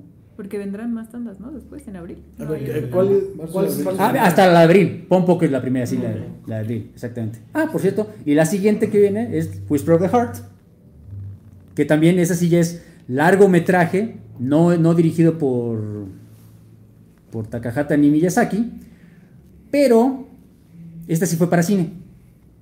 Suspiro del corazón. Suspiro del corazón, no, no sé cómo lo pusieron acá. ¿Sí fue literal la traducción? Suspiro del corazón. Ah, bueno, ok. Eh, es de este director Yoshifu- Yoshifumi Kondo, que tengo que hacer porque de hecho a mí me encanta esta película, pero famosamente este director muere trágicamente pocos años después. Digo trágicamente porque era 45, 47 años, no me acuerdo la verdad, pero eh, no tenía 50 años. Y el plan de Takahata y, y Miyazaki, que ya desde fines, mediados de los 90 ya estaban, ya estaban un poco mayores de edad, el plan era dejarle a la, la siguiente generación de directores y, y Kondo iba a ser como que el- la punta de cabeza. lanza, la vanguardia, exactamente la cabeza de la siguiente generación de Ghibli. Hace esta maravillosa película que es su primera y última película, desgraciadamente, y, y muere. Emotivísimo. Sí. Emotivísimo. No, de hecho, no me acuerdo de qué muere, alguna complicación del corazón. O sea, no, no es ni siquiera es. O sea, simplemente muere, joven, trágicamente. Es una lástima porque yo, de nuevo, yo sí me gustaría ver qué habría sido el estudio Ghibli con Kondo. O sea, no, ya no, no sin, sin Takahata y Miyazaki, obviamente, pero qué hubiera podido hacer después él. Porque los directores, ya, ya hablaremos de ellos, los siguientes que en efecto heredaron el- como que el puesto de, de Kondo. Que, que, se los tuvieron que quitar después. Sí, exactamente. Hasta el último, el de, el de Marnie, más reciente, ahorita hablamos de eso. Hace dos grandes películas para, mí, para Ghibli y se va a hacer su propio estudio. ¿no? Entonces, como que ya, es- ya eso de quedarse en el estudio Ghibli ya, ya pasó. Entonces, me habría gustado que habría pasado con, con Kondo todavía. sí. Pero bueno, Whispers of the Heart.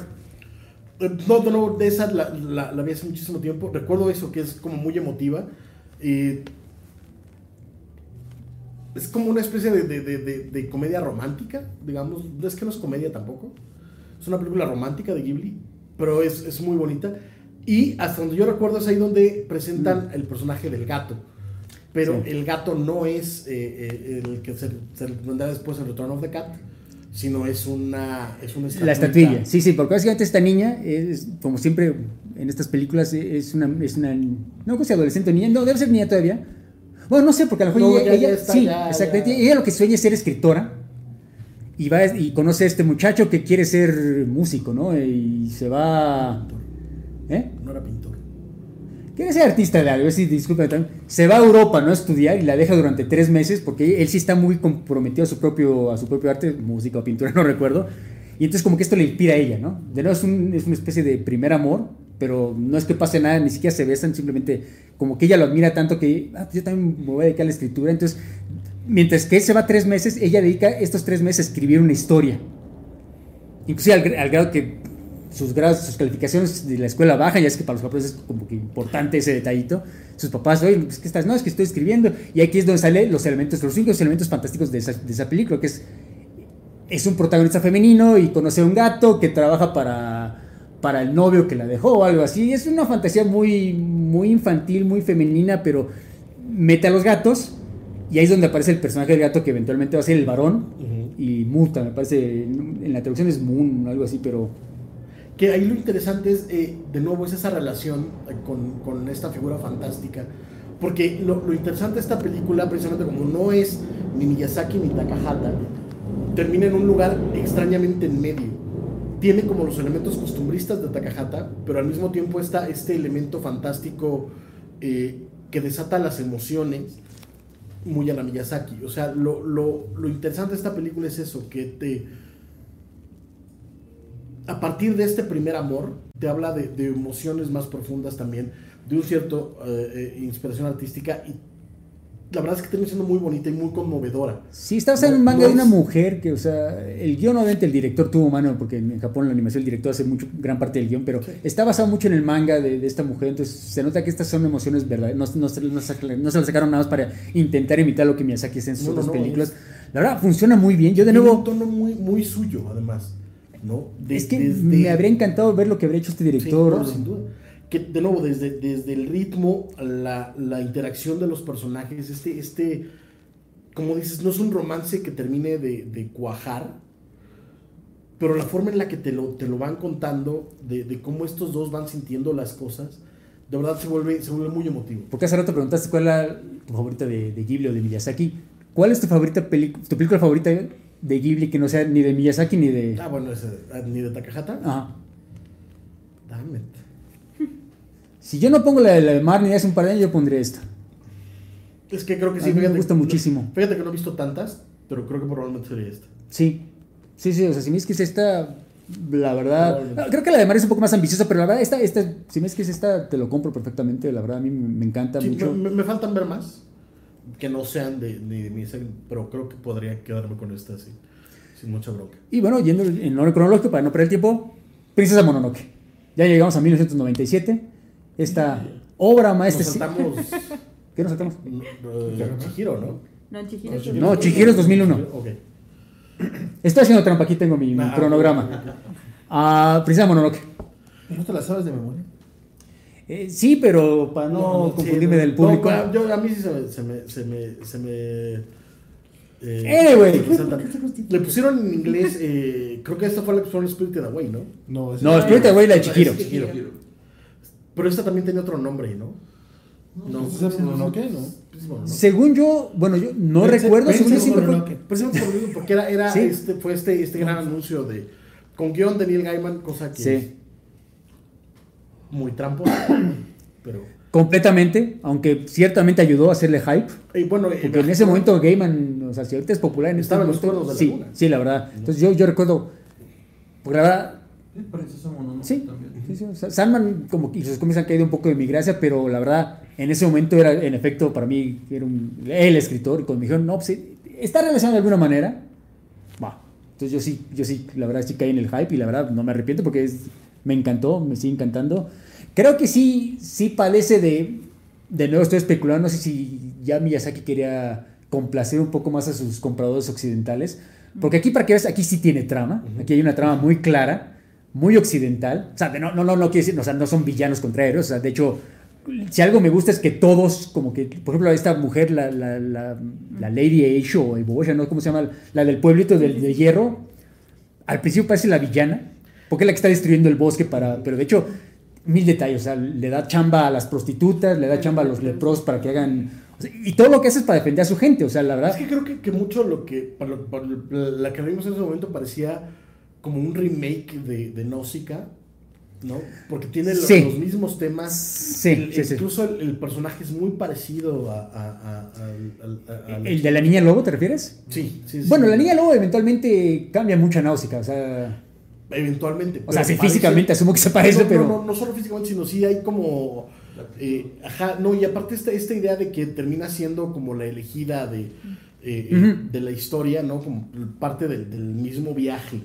eh, Aunque Nausicaa. algo que me gusta es que si la Lady Ebosh, o como se llame, no es la villana, San, la niña esta lobo, tampoco es la heroína, porque de hecho sus ataques Correcto. guerrilleros acaban matando, matando a, que- gente que en realidad es inocente, que no tiene nada que ver con su cruzada. Pero es que ese es un poco, ese es un poco el punto.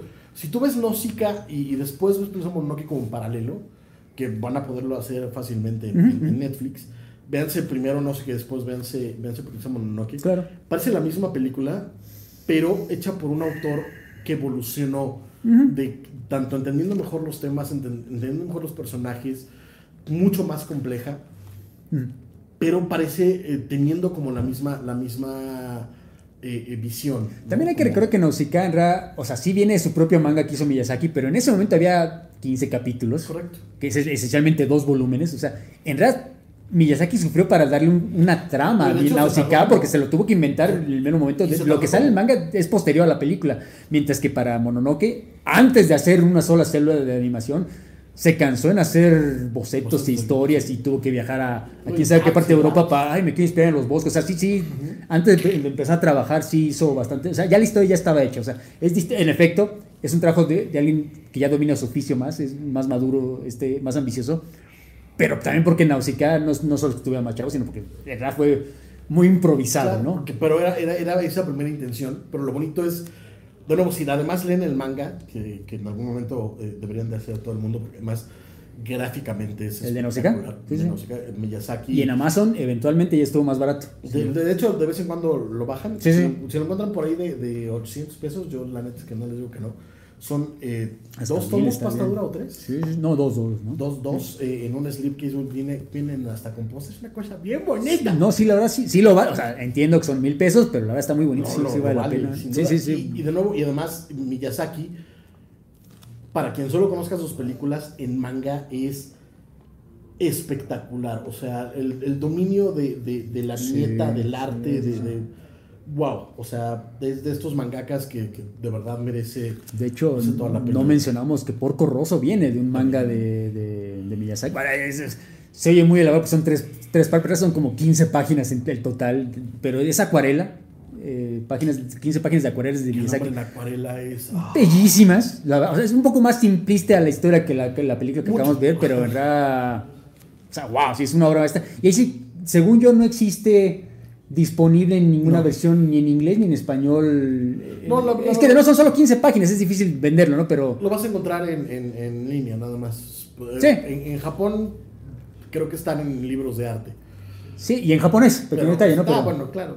Pero mira, la verdad es que tampoco, hasta donde yo lo recuerdo, no es que necesites sí, mucho. no requieres tanto, Es- pero sí hay diálogo, o sea, no es nada Sí, más claro, las ilustraciones claro, mudas como... Es mucha acción, entonces Sí.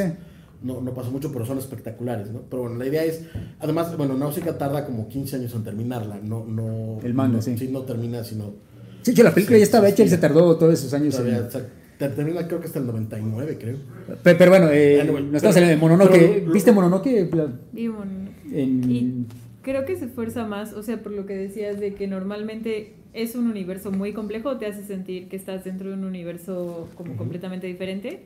Pero creo que en Mononoke sí se esfuerza mucho y yo no sé, o sea, si era como necesario o no, pero sí se esfuerza mucho en darte detalles. En de- esa ex- exposición. Ajá, como mucha exposición y muchos detalles, o sea, como que se detiene mucho en eso, cosa que no me parece que haga en todas, ni siquiera en Chihiro, ¿no? por ejemplo. Es que sí creo que esa sí estuvo muy pensada para el mercado internacional. Sí, de nuevo, yo sí creo que eso fue parte de la razón para tanta explicación. O sea, no, no porque los gringos y nosotros seamos estúpidos, pero en cierta forma sí. Sobre todo los gringos, como que necesitan algo de explicación. Y eso que Mononoke, aún si no entiendes del todo la historia, como que hay tanta acción que de alguna manera evitas que se duerman los gringos, ¿no? Pero sí, sí, en efecto, si ves el doblaje de. que sí tuvo que ver ahí Neil Gaiman, que es inclusive la chava es Claire Danes, me parece que hace de, de la niña lobo, como que sí está. le añaden más diálogos. Si tú algo, si acaso ves la versión en, en- le pones el doble en inglés y pones los subtítulos para ver la, la diferencia, como que está más explicado ciertas cosas Sí, sí. Que, que lo que está en la versión japonesa. Entonces, sí, sí, supongo que no quiere decir que sufrió por complacer a los- al mercado occidental, porque la verdad se me hace una gran película. Claro. ¿Y qué te pareció? O sea, Sí, sí. más de la exposición. O sea, a ver, por, por un lado, como esto que ya han dicho, en donde como que otro tema en común creo que, que ha salido eh, como estos personajes femeninos que son muy fuertes, ¿no? Y que tienen de alguna forma que encontrarse a sí mismas un poco a pesar de y, Sí, y sin saber bien a bien ni sus orígenes, ni el contexto, ni lo que se espera de ellas. Y entonces creo que aquí en, en o sea, como en la princesa Mononoke encontramos como este personaje femenino que si bien, o sea, hasta por el tiempo en pantalla, no sé si es la protagonista, pero sí creo que es un Exacto. antecedente importante para, Exacto. para Chihiro, ¿no? Sí, claro. Porque es como este personaje femenino que es una niña y que, y que no es complaciente con los demás, como dices, toma decisiones equivocadas o por lo menos que ponen en riesgo a otros. Y entonces eso es como bastante arriesgado para tratar de hacer como empatía con ese personaje, ¿no? Porque normalmente pues sí, o sea, es, es difícil identificarse con un personaje que arriesga de esa forma o que no es eh, complaciente o carismático. Que sobre todo al principio audiencia. pareciera como que ella es la heroína de la historia. Sí, o que hacia ella está dirigida como Sí, toda la atención. en efecto, se puede argumentar que Princess- Princesa Mononoke es un título engañoso. Sí, Pero para empezar, ella no se llama Mononoke, o sea, es el espíritu, o sea, es la princesa de los espíritus, pero tiene otro nombre. Y pareciera que es más protagonista el chavo, Sí. el que la encuentra, el príncipe de quién sabe dónde diablos, bueno, el, el- el de esta tribu que está metida en este conflicto de varios seres humanos entre sí. Ujú, ujú. En realidad como que la princesa Mononoke, por no usar su nombre verdadero, es como que nada más alguien del elenco, ¿no? Yo, yo diría que la, la Lady Bosch, esta que al principio parece la villana, es tan importante como la princesa Mononoke en realidad acaba siendo. Sí. Correcto, pero sí creo que es la, el personaje que termina eh, llevando la trama. O sea, a pesar Sí. de que, o sea, el, el- chavo, exactamente, el chavo es, es, es nuestro guía narrativo, pero sí creo que sí ella es la protagonista. Y sí me parece, porque además es, es, es un tema súper recurrente en, en Miyazaki. Creo que en realidad protagonista masculino como tal tiene el de la puta y el de y Porco Rosso. Bueno, Y ya. se argumentaría que el de, The Wind Rises es el Ah, protagonista bueno, bueno, peruano. sí, esa, esa no la vi, pero sí. ¿Qué? No la, no la vi, esa no la vi. Perdóname, perdóname. Nos estamos enterando en tiempo real qué- qué- bueno, yo sí. que estoy junto a The Armando. Wind Rises, en este- la, la última. Ah, no, no. No, no, bueno, Es pero que- a ti no digo qué. o sea, Perdón. Es que la, la pobreza es la pobreza, A man. mí la de Mononoke es la que es de las que más me divierte, la verdad. ah, sí, sí. Ah, ¿A ti qué te ya no, no sé, es de las que más Me me divierte. divirtió. Pues es toda la acción, o sea, los padazos, a veces hacen de las más chidas, pero sigan hablando ustedes, está muy interesante la plática. Yo no los interrumpo. Ya, ya se durmió, vale, ya. Le, le- No, Creo sí. que ya en internet estás No, viendo, ¿verdad? no, no. Ah, bueno, bueno, bueno. Te De, hecho, acabo de publicar algo sobre la Mononoke justamente. La Mononoke. La mono. La Mononoke, ok, ok. Espero que no la hayas identificado así, pero. Claro que sí. Pero a mí, a mí fíjate que eso sí me llama la, la- la atención. Lo, lo pongo sobre la mesa. Los personajes femeninos de Miyazaki. Sí, son muy buenos. Desde, No, desde el inicio. Desde el inicio. Sí, sí, sí, claro. O sea, cosa que se compara con lo que estaban haciendo los gringos en ese tiempo. O sea, ¿no? Cuando te pones a comparar el tipo de personajes femeninos que tenían las producciones de Disney, por ejemplo, en los ochentas, no tiene nada que ver, digamos, como en fuerza, en introspección, en como el conflicto que tienen sus personajes Sí, co- sí, sí, con las de. Miyazaki. Y efectivamente yo creo que es como un común o un elemento que aparece en común en, pues, en casi Sí, no, todas. Porque hasta en, en Castillo en el Cielo. La puta. tam-. Desde, Ahí, hasta de- ahí, desde o sea- el título, ya sabes que es Desde una- el título. Así Es es. una mujer fuerte, claro. No, no, pero digamos, incluso ahí es un personaje femenino que no sabe Sí. bien a bien, o sea, digamos como que tiene que encontrarse, no sabe si se va a ir como a este lugar en donde se supone que pertenece y ahora se da cuenta de que no. O sea, pero desde Y ahí es la que tiene que tomar una decisión. ¿no? Sí, o sea, sí, al sí. final. La que tiene que renunciar a- Exacto. El sí. desenlace lo toma ella. Sí. Pero al mismo tiempo tampoco son las heroínas occidentales que No, no, son no. fuertes. O sea, aquí cometen errores una y otra Sí, vez. sí, sí, Inclusive sí. al final no, no necesariamente acaban madurando. O sea, como que se encaminan, pero como que siguen en este punto. Es que además eso, todos los personajes también de Miyazaki son femeninos, pero todos están en este, en este coming of age.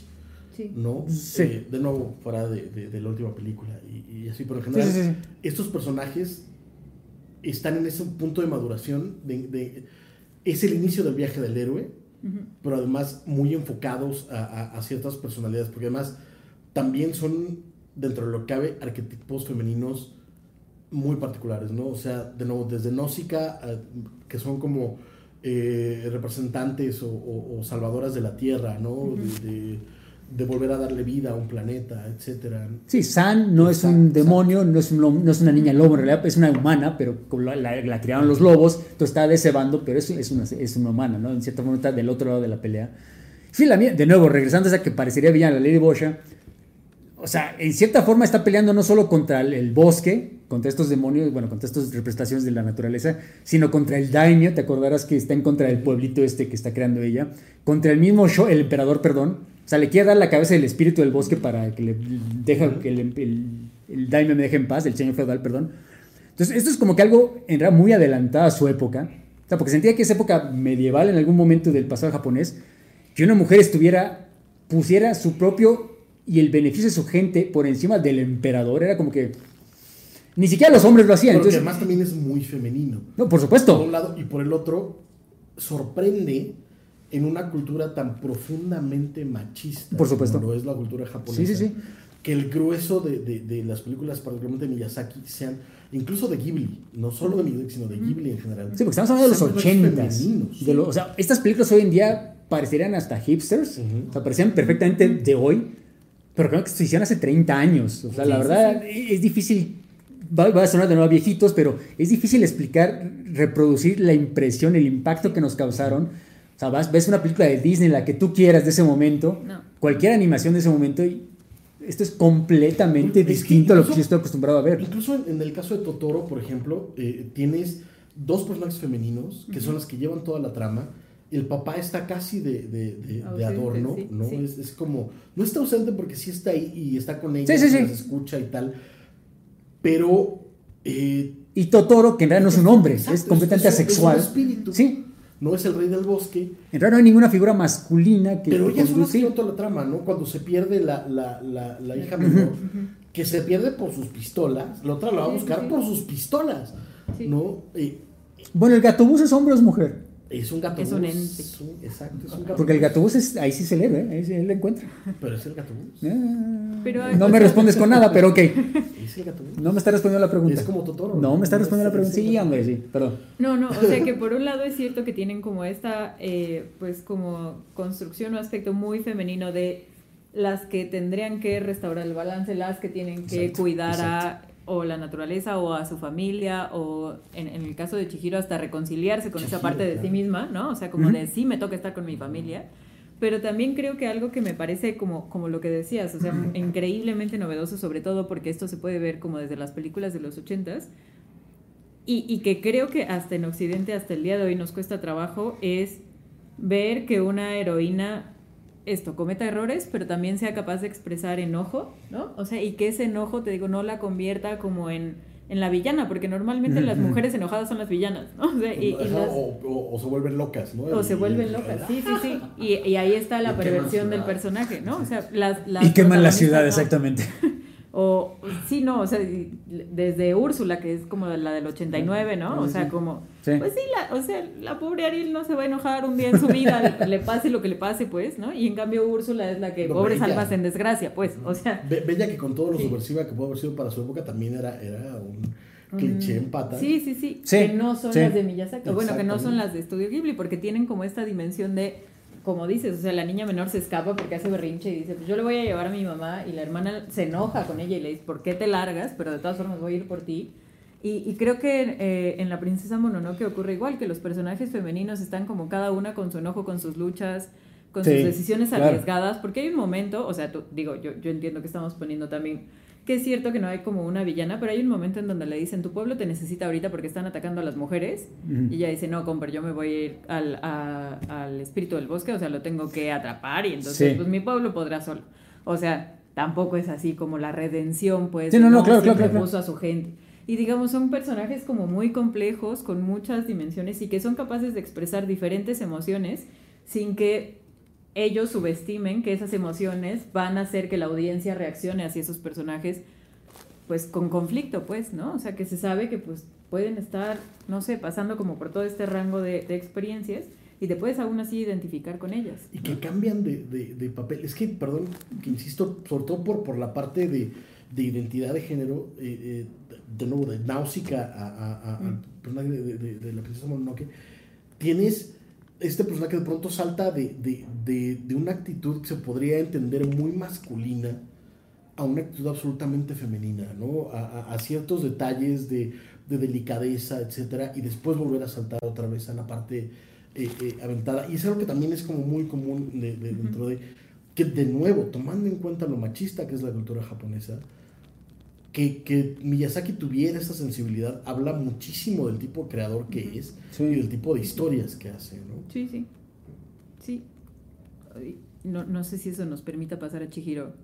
Dado De hecho, que sí, su protagonista porque bueno, femenina. cronológicamente la siguiente sería la de Mis vecinos los llamada, de Mm. Takahata, pero creo que esa no la podemos, en realidad es bastante sencillita, es, es una familia, son como que viñetas epi- muy episódicas Es que de esta ese sí familia. está basado en un manga, en un manga Exactamente. Y es hasta que sea demasiado fiel la, la- la Demasiado. adaptación, porque eso sí la encuentro demasiado episódica. Eh, entiendo el punto, de hecho está muy bien hecha la relación, sobre todo, eh, no sé, el papá y la, y la y su esposa y sobre todo la suegra, la abuelita esta, más que, que- más que el niño. Está, es, esa la recuerdo más que nada por el estilo de animación que utilizaron, que es un estilo muy... de manga, o sea, Sí. tratando de llegar al, al- Sí. al- al- al estilo de manga, que es como, como casi boceteado. Exactamente, son bocetos casi casi, no es, no es realista. Son líneas que de nuevo, una vez más es una parte de la experimentación de, de Takahata. Creo que ya tanto en, en La tumba de luciérnagas y en, y en eh, Recuerdos del ayer alcanzó ya ese nivel de, de- de- me atrevo a decirlo, de perfección, de, de recreación de la realidad. que le que experimentar. ajá, o sea, se puede comentar que fue- experimenta más con su estilo que el mismo Miyazaki, ¿no? Porque Mucho, Miyazaki como que claro. se mantiene muy lineal en su estilo. No, y de hecho es Es que Takahata de una película para otra no sabe lo que va a venir.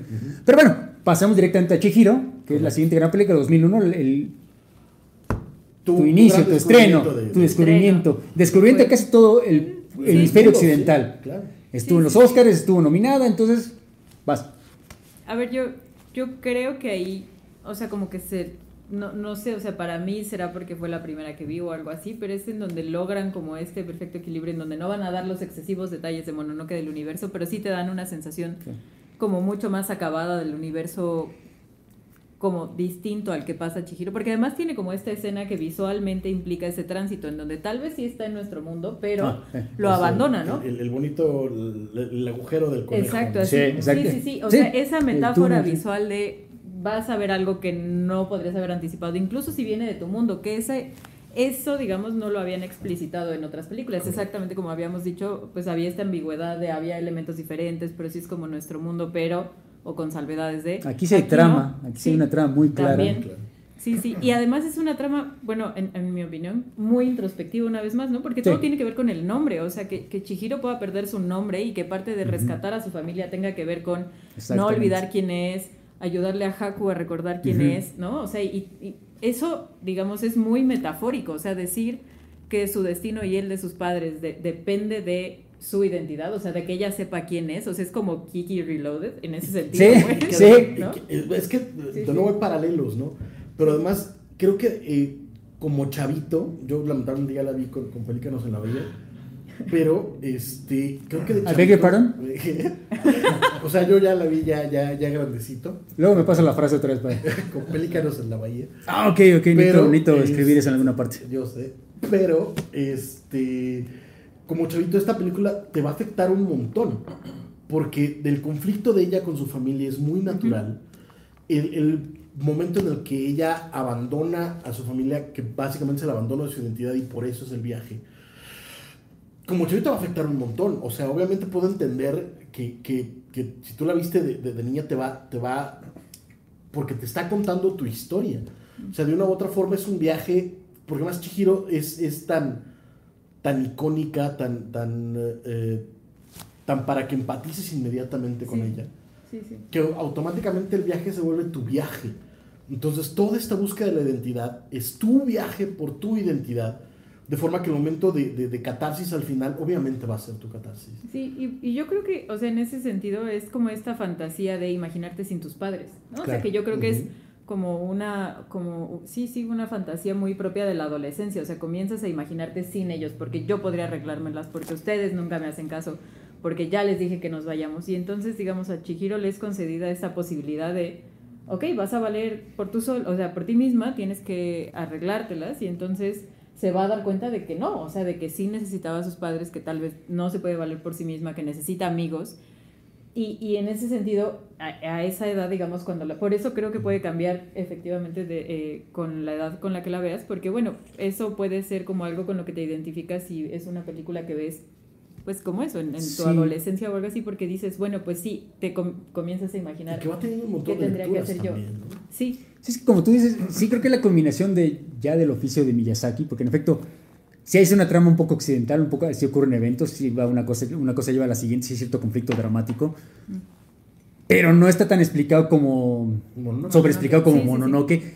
Pero sin embargo, a pesar de que sí, sí es un conflicto, es un drama, una trama occidental, es intrínsecamente japonés. De nuevo, todo este asunto de la casa, del, baño público, sí, sí, sí. dónde tiene que trabajar ella, la bruja que en realidad no es completamente mala. Lo- los mismos seres de, de este, de este universo fantástico no son demonios necesariamente, no son, son casi conceptuales, o sea, el espíritu Sí. de la basura, Sí, sí, sí. que el niño sea el espíritu del río, o sea, son cosas Sí, que Haku, Es que es sí. eso. de repente, es, de nuevo, es completamente ajeno a lo y que que uno ve en cualquier otra que parte. Chihiro. O sea, en Exactamente, la vida sí. real, pues. Sí, sí, sí. Es que al final del día es- eso es lo, lo hermoso de, de Chihiro porque tiene un montón de, de niveles. Sí. Cuando eres niño es tu viaje, es, tu identidad lo que vas a hacer. Y de grande es, es estos momentos, esta, estas simbologías que vas encontrando a lo largo del viaje que también te hacen reflexionar acerca de dónde vienes tú y hacia dónde vas a ir llegando, ¿no? Los encara, eh, de nuevo, todas estas escenas hermosas tan, tan, tan pausadas, porque además el bastardo se toma su maldito tiempo, Sí. a pesar de que ya es una trama mucho más lograda, no es la gran acción de Mononoke, como tampoco es la absoluta introspección de Totoro, Sí, sí, y- pero te, te mete en una atmósfera, de nuevo, la, el- como de- ya más adulto, esta escena en la cocina a la que, a la que regreso te, te mete tanto en el, en el, en el ambiente de la cocina, la, la escena del baño, te, te, te van metiendo en este, en este lugares que te dejas llevar por los sentidos, ¿sabes? Sí, o sí, sea, sí, sí. Bueno, la escena del tren, o sea que es, o sea, digamos, están los dos en silencio sentados, te dejas llevar, ¿no? O sea, ya es, Sí. digamos, ya para ese momento de la película, tú ya estás junto con ellas sin cuestionar nada, o sea, ti- porque creo que en ese momento es cuando van a ver a la hermana gemela de Yubaba de la, ¿no? O Sí, sí, sea, sí, sí, sí, sí. Y digamos, en ese momento, más allá de estar preocupado por lo que viene, como dices, o sea, es una película que es capaz de tomarse su tiempo y tú disfrutar ese tiempo. No estás anticipando de, Dios mío, esta escena es larguísima y no. No, al contrario, yo creo Sí. que hasta la recuerdas como con Cariño. con cariño, exacto. Como Porque, con- porque en efecto es de las la películas más largas de, de Miyazaki, Pero es que- pero en ningún Mononoke momento se siente larga. lenta. pero es que lo, lo hermoso es que creo que ya es un autor que domina su oficio de Sí, forma completamente. que se permite jugar con Sí. el tiempo cinematográfico Yo- para, para, para envolverte de forma Sí. que lo que disfrutas es el viaje. Sí, sí, Por eso sí. también incluso el nombre del viaje de Chihiro Sí, sí, es, sí. es absolutamente claro. Que Spirited Away de alguna manera pierde, le pierde, la- en la traducción, pero... afortunadamente nosotros lo tuvimos. Sí, completa el viaje de Chihiro. literal. Yo sí me atrevo a decir que es la mejor película que ha hecho Sí, Miyazaki. de sí, nuevo, claro. mi favorita es Porco Rosso, pero yo creo que sin Sí, lugar sí. a dudas, si esta es la más querida y Porco Rosso es la que yo más quiero, yo creo que sin, sin duda, por lo menos para mí, esta es la mejor hecha. la, porque si ahorita pasamos a la siguiente, que es la de Howl, Mm. es muy buena, pero yo sí tengo algunos problemas con esa, sobre todo la el, ritmo narrativo. La verdad es, es más, pasemos de una vez a Howl. eh, yo sí creo que, eh, ya solo para terminar, la de Chihiro es la mejor película que, que hizo Miyazaki. magnus opus, a mí me parece claro. Sí, sí. ¿Tú, tú, carnal? No, pues a mí me encanta. O sea, el, diseño de personajes. Eh, Pues es que lo estoy dejando que hablen bien, porque yo nada más he visto como unas 5 o 6 películas. No has hablado de ninguna, ¿eh? Bro, ajá. ¿O todavía no llegamos a las que has visto? No, pues ya pasamos por Curroso, obviamente Totoro. Este, Pues pudiste haber mencionado algo. Mononoke, ¿De esas cuál te gusta más? Vale. este, el viaje de Chihiro, yo creo. Por Curroso me aburrió un poquito, la verdad. Es que la veo ahorita, no sé. No, pero es que. Realmente- ¿Sabes qué? Estaba mejor cuando Vale no hablaba. Sigamos hablando de Howl. Fíjate que sí, sí me parece Nuevamente. preocupante porque Porco Rosso dentro de, de, de todo es la más adulta de, de Miyazaki. ¿eh? El grueso son como más, de- más familiares. Eso explica mucho, Porco quizá. Rosso creo que es la más Miyazaki. Anyway, Si levanta el viento que no has visto. Ah, La, sí. Ah, no, claro, claro. excelente punto. Claro, claro, excelente claro. punto. Pero ahorita llegamos a esa. Claro, claro, House Moving Castle. El Castillo Moon. nada más como detalle, sí ganó el Oscar a mejor película, no estuvo solo nominada. No, De hecho, no, sí, sí, el viaje sí, el viaje sí, Es claro. el único- es el- es anime que lo ha ganado. Y ganó otras. El Castillo de Howl. Moving Castle basada en, una- en un libro De Owen Jones, ajá, exactamente. que ya también es, es, es extraño. En, Adaptación liberal, pero bueno. Por, por supuesto, pero ya, ya se vuelve raro en Miyazaki, ¿no? Sí. Eh, eh, no, no es común eh, eh, que lo haga, pero volvemos aquí también. Creo que lo que intenta es no exactamente ser una continuación de Chihiro, pero sí, Sí. mantiene la Sí, idea de, de de un acuerdo, viaje. sí. De, de- en este caso no es un niño, son, son, eh, son dos. En esta, a, a- a entrar a este, a, a este mundo mágico. Aquí es simpático porque el protagonista que es niña, aquí ella es la que se convierte, no los papás, sino Sí. ella en ancianita. Ujú. Y se permanece como anciana toda la película, ¿no? Y Miyazaki muchas veces lo mencionó, y eso sí se lo compro, es una virtud, que intentaba que la protagonista no solo fuera mujer, sino que fuera una ancianita, que eso por, por supuesto no lo ves en ninguna película de animación Sí. o de vida real, Ajá. occidental, oriental, eso no existe, ¿no? O sea, si ya pasas de los 40 o 50 y Ya ya, no te ves de cierta manera, como que... Sí, o va a ser la mamá, el personaje secundario, pero ya no necesariamente... la abuela, con 50, 60 Seguramente no, y años, aquí abuela. esta se convierte en una viejecita, mucho Sí, más que sí. abuela, ¿no? O sea, es. Bueno, sí, abuela. Y, y- y en cierta forma, a pesar de que es niña, sí da como que consejos de. Sí, sí cumple el papel de la abuelita, pero también al mismo tiempo hace como que el papel de la mujer heroína, ¿no? Porque Correcto. varios personajes se acaban enamorando de ella, de la viejecita. Entonces, la verdad, habiendo dicho eso, sí lo encuentro como virtud, pero yo sí encuentro el ritmo narrativo de Howl. O sea, para que veas, ahí sí la sentí lenta. O sea, sí, si, es, si dura más de dos horas, por ejemplo, la de Chihiro también dura más de dos horas y quizás hasta dura más, pero, Pero- se... Mientras que la, eh, la de Howl sí, sí hay momentos en que sí estaba... Empieza, no sé, mi mente por lo menos empezó a divagar en un par de escenas. Ah, ok, ya pasó, ok, regresamos, pero sí me perdí en un par de Siento- momentos. Siento que de nuevo lo que, lo que pasó con Chihiro es que era ya él eh, demostrando todas las herramientas que dominaba. Sí. Mientras que en Howl lo que intentó hacer fue experimentar con la animación, con la técnica. Y es donde Quizá. se engolosina con las escenas. Mucho que eh, son las escenas que se sienten largas porque es como tratar de, de, de jugar con la técnica. Y, y es donde dices, híjole, es que ¿dónde está la emoción que me demostraste en Chihiro? Sí, ¿No? sí, inclusive el mismo Howl, el, el- mago este del castillo, hay momentos que, de hecho, desaparece por tanto tiempo que, o sea, aquí de nuevo, ¿por qué está el, el título? él? O sea, es como que tan irrelevante. O sea, el evento es importante, por supuesto, pero ya, él, yo creo que la primera hora, o sea, aparece una vez y, bueno, te contrato de sirvienta y no lo vamos a ver hasta como una hora después. Ya, no sé, o sea, visualmente es preciosa. Bueno, eso es casi, va implícito en las películas de Ghibli, pero esta particularmente Pero- pero es preciosa. A nivel, a nivel técnico. sea, el diseño del es castillo- Es que eso voy. El diseño del castillo es maravilloso. Siento que a nivel técnico esta sí es un salto. O sea, sí, por, por de nuevo, creo que es en lo que él se enfocó más. Por eso también el castillo es así. Y hasta donde, hasta donde recuerdo, creo que es la primera donde empiezo a usar computadora. Sí, ya, ya lo había usado, por ejemplo, en, en la de Mononoke, detallitos de la mano, que el- los tentáculos de la mano, del brazo que, que está maldito, del, del chavo, no de la chava. Esos eran animación ordinaria con, CGI, en- bueno, computadora encima, pero aquí sí ya es, creo que la primera, si no de las primeras que es donde ya- ya completamente. es sí. la estructura. Sí. ¿no? Toda la estructura es computadora. Bueno, y se ve muy, se ve muy bonito, ve o sea, precioso. visualmente es preciosa. Pero es eso, siento que se engolosinó con la técnica. Quizá, No sé. quizá no sé si haya descuidado. Es que, yo, es que no sé, yo diría que al contrario, porque el guion quizá está, no es que esté descuidado, es que yo lo siento demasiado elaborado. O sea, entre que puso demasiado, intentó meter demasiadas cosas no tan importantes se pierde algunas cosas por la tangente para que, o sea, que, el, que el titular de la película desaparezca Pero, ese- durante las pero- escenas. pero precisamente ese guion. que no es el titular. Exacto. No es, el es que es- ese es el guion castillo. lo estira para que. que Sí, te lo compro, pero- Las escenas que sobran son mucho para dejar lucir eh, eh, eh, el trabajo, para dejar lucir el movimiento. Y es donde siento que está, que está, no, no sé. Sí. O sea, yo creo que además es como una de las películas donde más meten el elemento romántico, podría ser. También. ¿no? O sea, como que le dan Bueno, sí, mucho sí, más sí, sí, sí. espacio a la trama. O Sí, sea, con Calcifer y sí. Sí, sí, sí, porque Sí. normalmente, no- o sea, que yo ahorita, digamos, por las películas que hemos hablado y así en este repaso, no es que normalmente le den como un gran espacio, o sea, dentro de la trama al desarrollo de las relaciones románticas, a esta decisión entre dos o tres. Sí. Entonces, como... Sí, exacto, porque puedes argumentar que son primeros amores, Mm. pero nunca, nunca se consumen ciertamente Sí, no, no. durante, la, Sí. durante lo que estamos viendo. Claro. Si acaso se besan y eso ya es al mero, o sea, es pues, lo, más, lo más inocente. No sé, o sea, no quiero dar, no quiero que se malentienda, o sea, yo sí la recomiendo, me Sí, parece sí, sí. visualmente gloriosa. Creo que recomendamos todas, ¿no?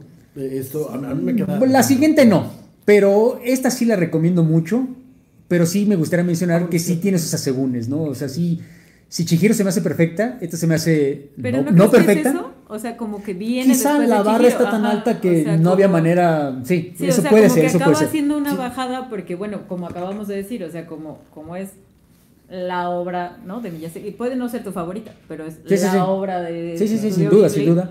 Pues vienes de eso, las expectativas están así más o menos, intenta continuar con el proyecto que ya inauguró, o sea, digamos, con esta aceptación que recibió seguramente en general eso, en todo el sí. mundo, y entonces es como de, pero no es Chihiro, Y entonces siento que eso es injusto. Sin embargo, Es injusto, que- aunque yo sí, perdón, yo sí me sigo, yo sí sigo defendiendo que es un poco torpe el ritmo narrativo. O sea, no solo la comparación, que en efecto Sí, sí, pierde sí. con la comparación con Chihiro, pero yo creo que aún sin si si hubiera salido antes, Mm. yo también diría, no, pues es que se está preparando para Sí, lo sí, siguiente, sí. ¿no? Sin embargo, por ejemplo, mencionábamos eh, la- la- lo imperfecta que es eh, eh, Totoro.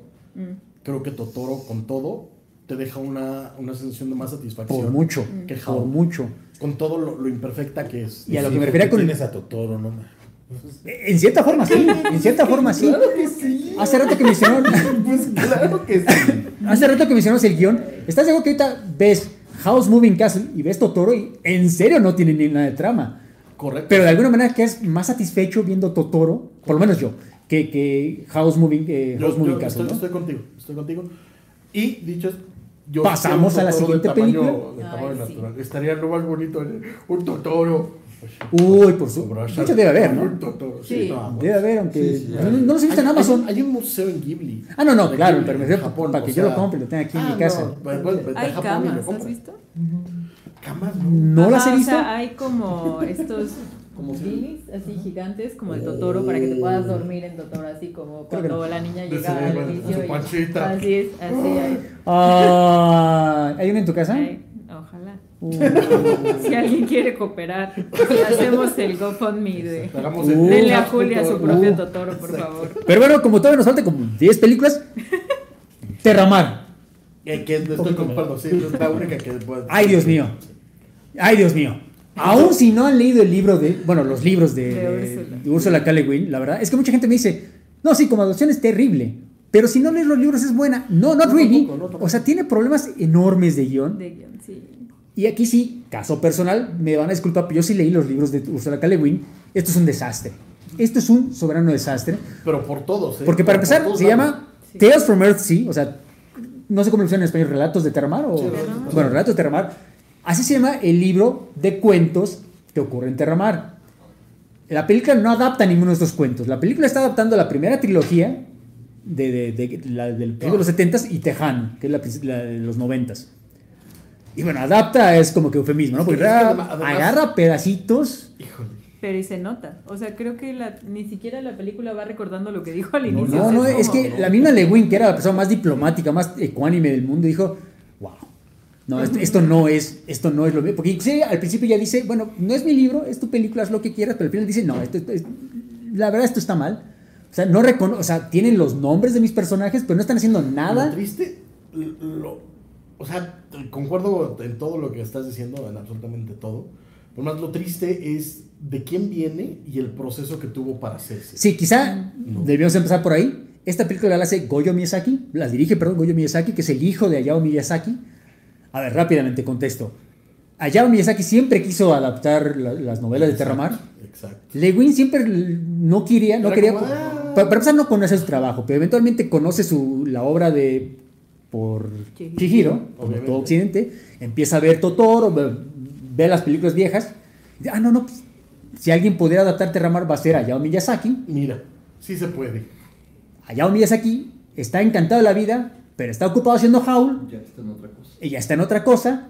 No, y además, él ya estaba, para, para esa época, también Hayao Miyazaki ya estaba en, en un punto de, creo que ya es momento de retirarme. Sí, de hecho, se me olvidó mencionar, cuando muere este director Kondo, como que es el primer golpe y es la primera de las veces que, porque lo va a hacer muchas veces, la primera vez que Miyazaki nos da a entender que ya, ya me voy a retirar, o sea, Sí, como que aquí muere. Ya, llegué. Entonces, por varias razones, entre que estaba ocupado y ya se quería retirar, ya era como su última película, se la deja a su hijo. Bueno, el productor de Ghibli se la da al hijo, porque inclusive Miyazaki no es que esté en contra, pero dice, no estoy seguro que Goro esté listo para esto. O sea, en privado, ya luego lo admitió, pero Sí, sí, en sí. privado como que no estoy seguro. Seguramente se lo dijo a Goro porque famosamente durante un año, durante No toda la producción no se dirigió en la palabra. Que además también se dice que porque de pronto Hayao le, le decía, oye, ¿no crees que...? Y, y Goro era, es mi película, carnal. tú". Bueno, es que también hay que, no lo mencionamos, Hayao era muy hands-on, Mucho. O sea, él, si hay 100.000 células animadas, él todas las checó, todas las alteró. O sea, si era hasta cierto punto un tirano, si era bastante exigente. Es, todavía. Seguramente, seguramente. Sí, porque de nuevo, ya se desretiró otra vez, por cierto. Seguramente lo sigue siendo. Pero el punto es que si era medio especialito. Entonces no dudo que Goro tenga su, su punto. Pero el punto es que Goro acaba haciendo la película, no Hayao. La misma Úrsula se decepciona, pero le dicen el productor, no, pues mira, allá va a estar supervisando. Not quite porque no se están dirigiendo la palabra. Y el punto es que el resultado final, échale la culpa a quien tú quieras echarle la culpa, deja muchísimo que desear. Pero Inclusive visualmente, Sí. como que tú dirías, si es de estudio Ghibli, como tú dijiste hace rato, ¿qué tan mala puede ser? Nunca han hecho una película mala. Ay, yo sí diría que esta es... es que está torpe, ¿Sí? o sea, además. Sí. Sí. Inclusive el diseño de los dragones que tú dirías, porque Ah, inclusive Úrsula sí, dijo, no, es que se están enfocando demasiado en la, en la acción. Pues ojalá nos pudiéramos enfocar en la acción, porque la verdad los dragones están medio pinchos. O sea, ves el póster de la película, el dragón está maravilloso. Ese dragón no es el que sale en, las en la película, la verdad es una animación bastante X. Entonces no sé, no sé si es porque a, a Go- a Goro de plano le faltaban los, los, los, los kilos para... Creo que se lo comió el proyecto. Seguramente, seguramente. O sea, tenía razón el papá, no estaba listo. Exacto. y No, y además creo que también en, en el proceso de querer demostrarle a su papá que podía ser eh, Goro Miyazaki, no el hijo de Hayao Miyazaki, Sí, se, se perdió en el proceso y la neta es que se siente hasta torpe. O sea,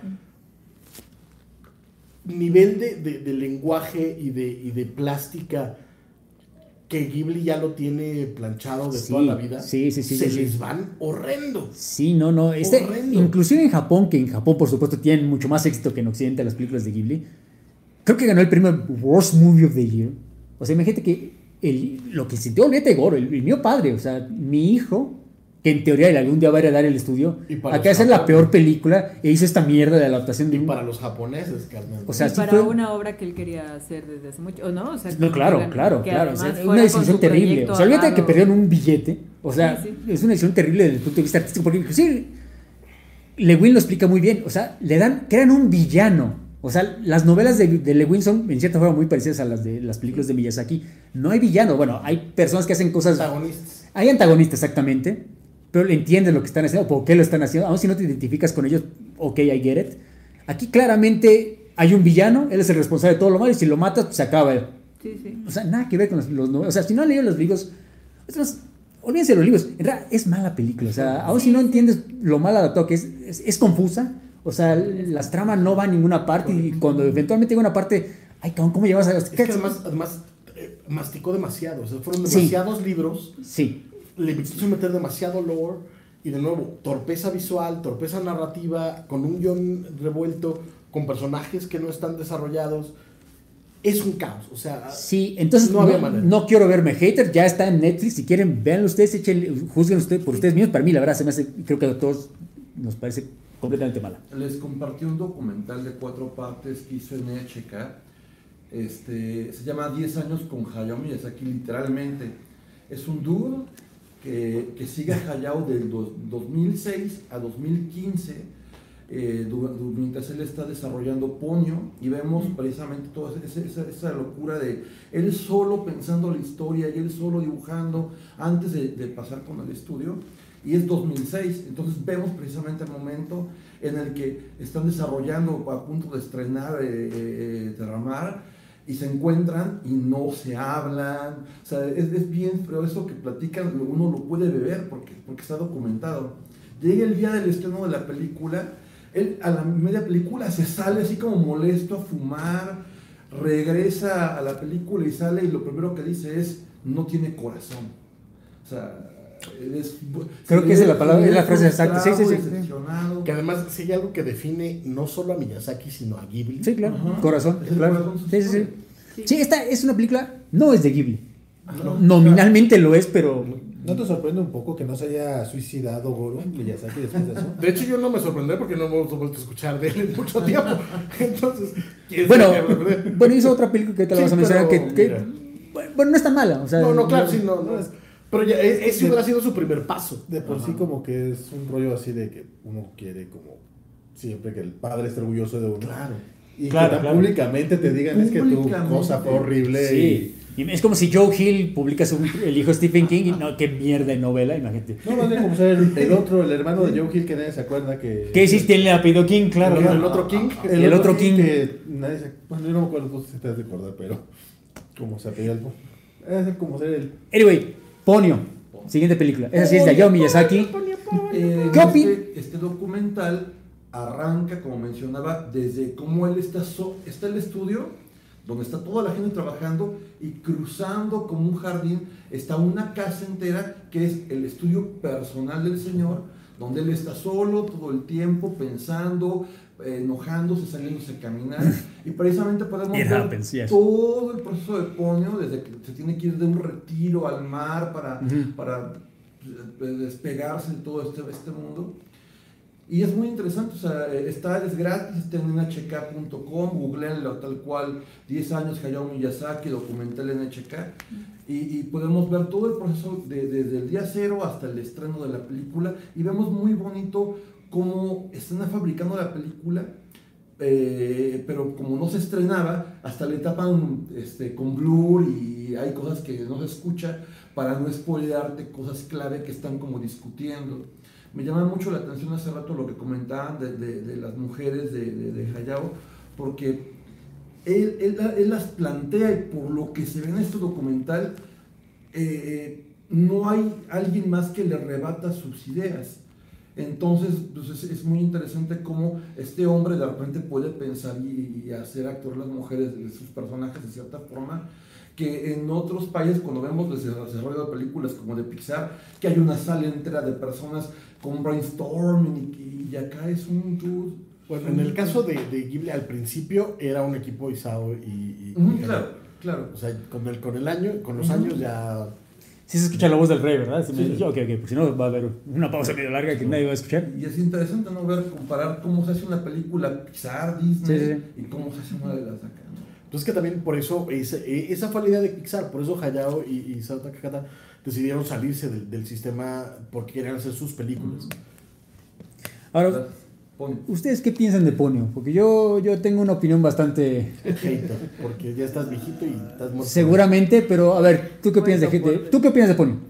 A mí Ponio se me hace como bonita, pero insisto, o sea, me viene ahí bonita, bonita, como lo decía Armando. Es que a eso iba yo. Para mí, bonita en el sentido para de mí. Ponio sí es bonita, pero ahí sí lo uso como despectivo. Ah, como condescendiente. Sí. Sí, o sea, a ver, por lo menos para mí sí fue como un estilo que, o sea, insisto, después de del Castillo Vagabundo Sí. Howl, y después de Chihiro y, ¿no? O sea, como que uno Sí. ya había visto como este crecimiento, como hasta visualmente, pues, no me parece que Ponio arriesgue, como lo que tú sí decías, que sí se toman todo su tiempo en arriesgar en Howl y, y en ¿Tú? Ponio. A mí, a mí me, me parece que es la más infantil, con todo lo que eso significa de, Ujú. de Hayao Miyazaki. O sea, sí me parece que fue la película que Hayao Miyazaki quiso hacer para niños. Sí. Y se nota, o sea, porque además se nota condescendiente.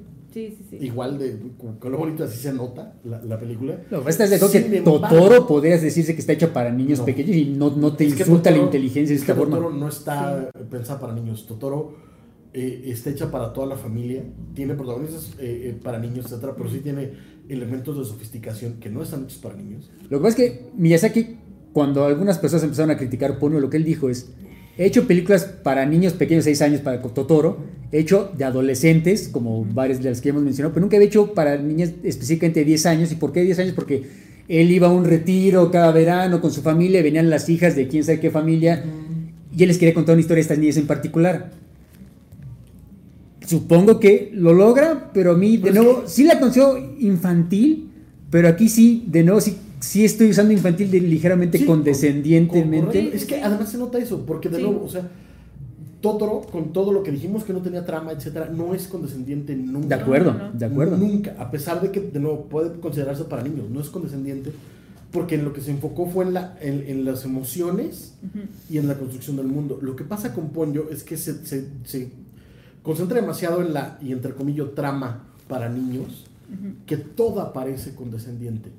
Sin embargo, yo te- difiero un poquito, creo que a nivel animación, visualmente no, no es sorprendente, visualmente no es eh, eh, eh, un paso adelante, pero a nivel animación sí creo que hay un, una- un manejo de la técnica que es distinto. O sea, la forma en la que los personajes se mueven, la forma en la que él elige cómo los personajes eh, eh, eh, eh,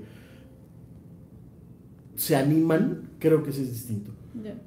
No creo que sea suficiente, Sí, no. ¿no?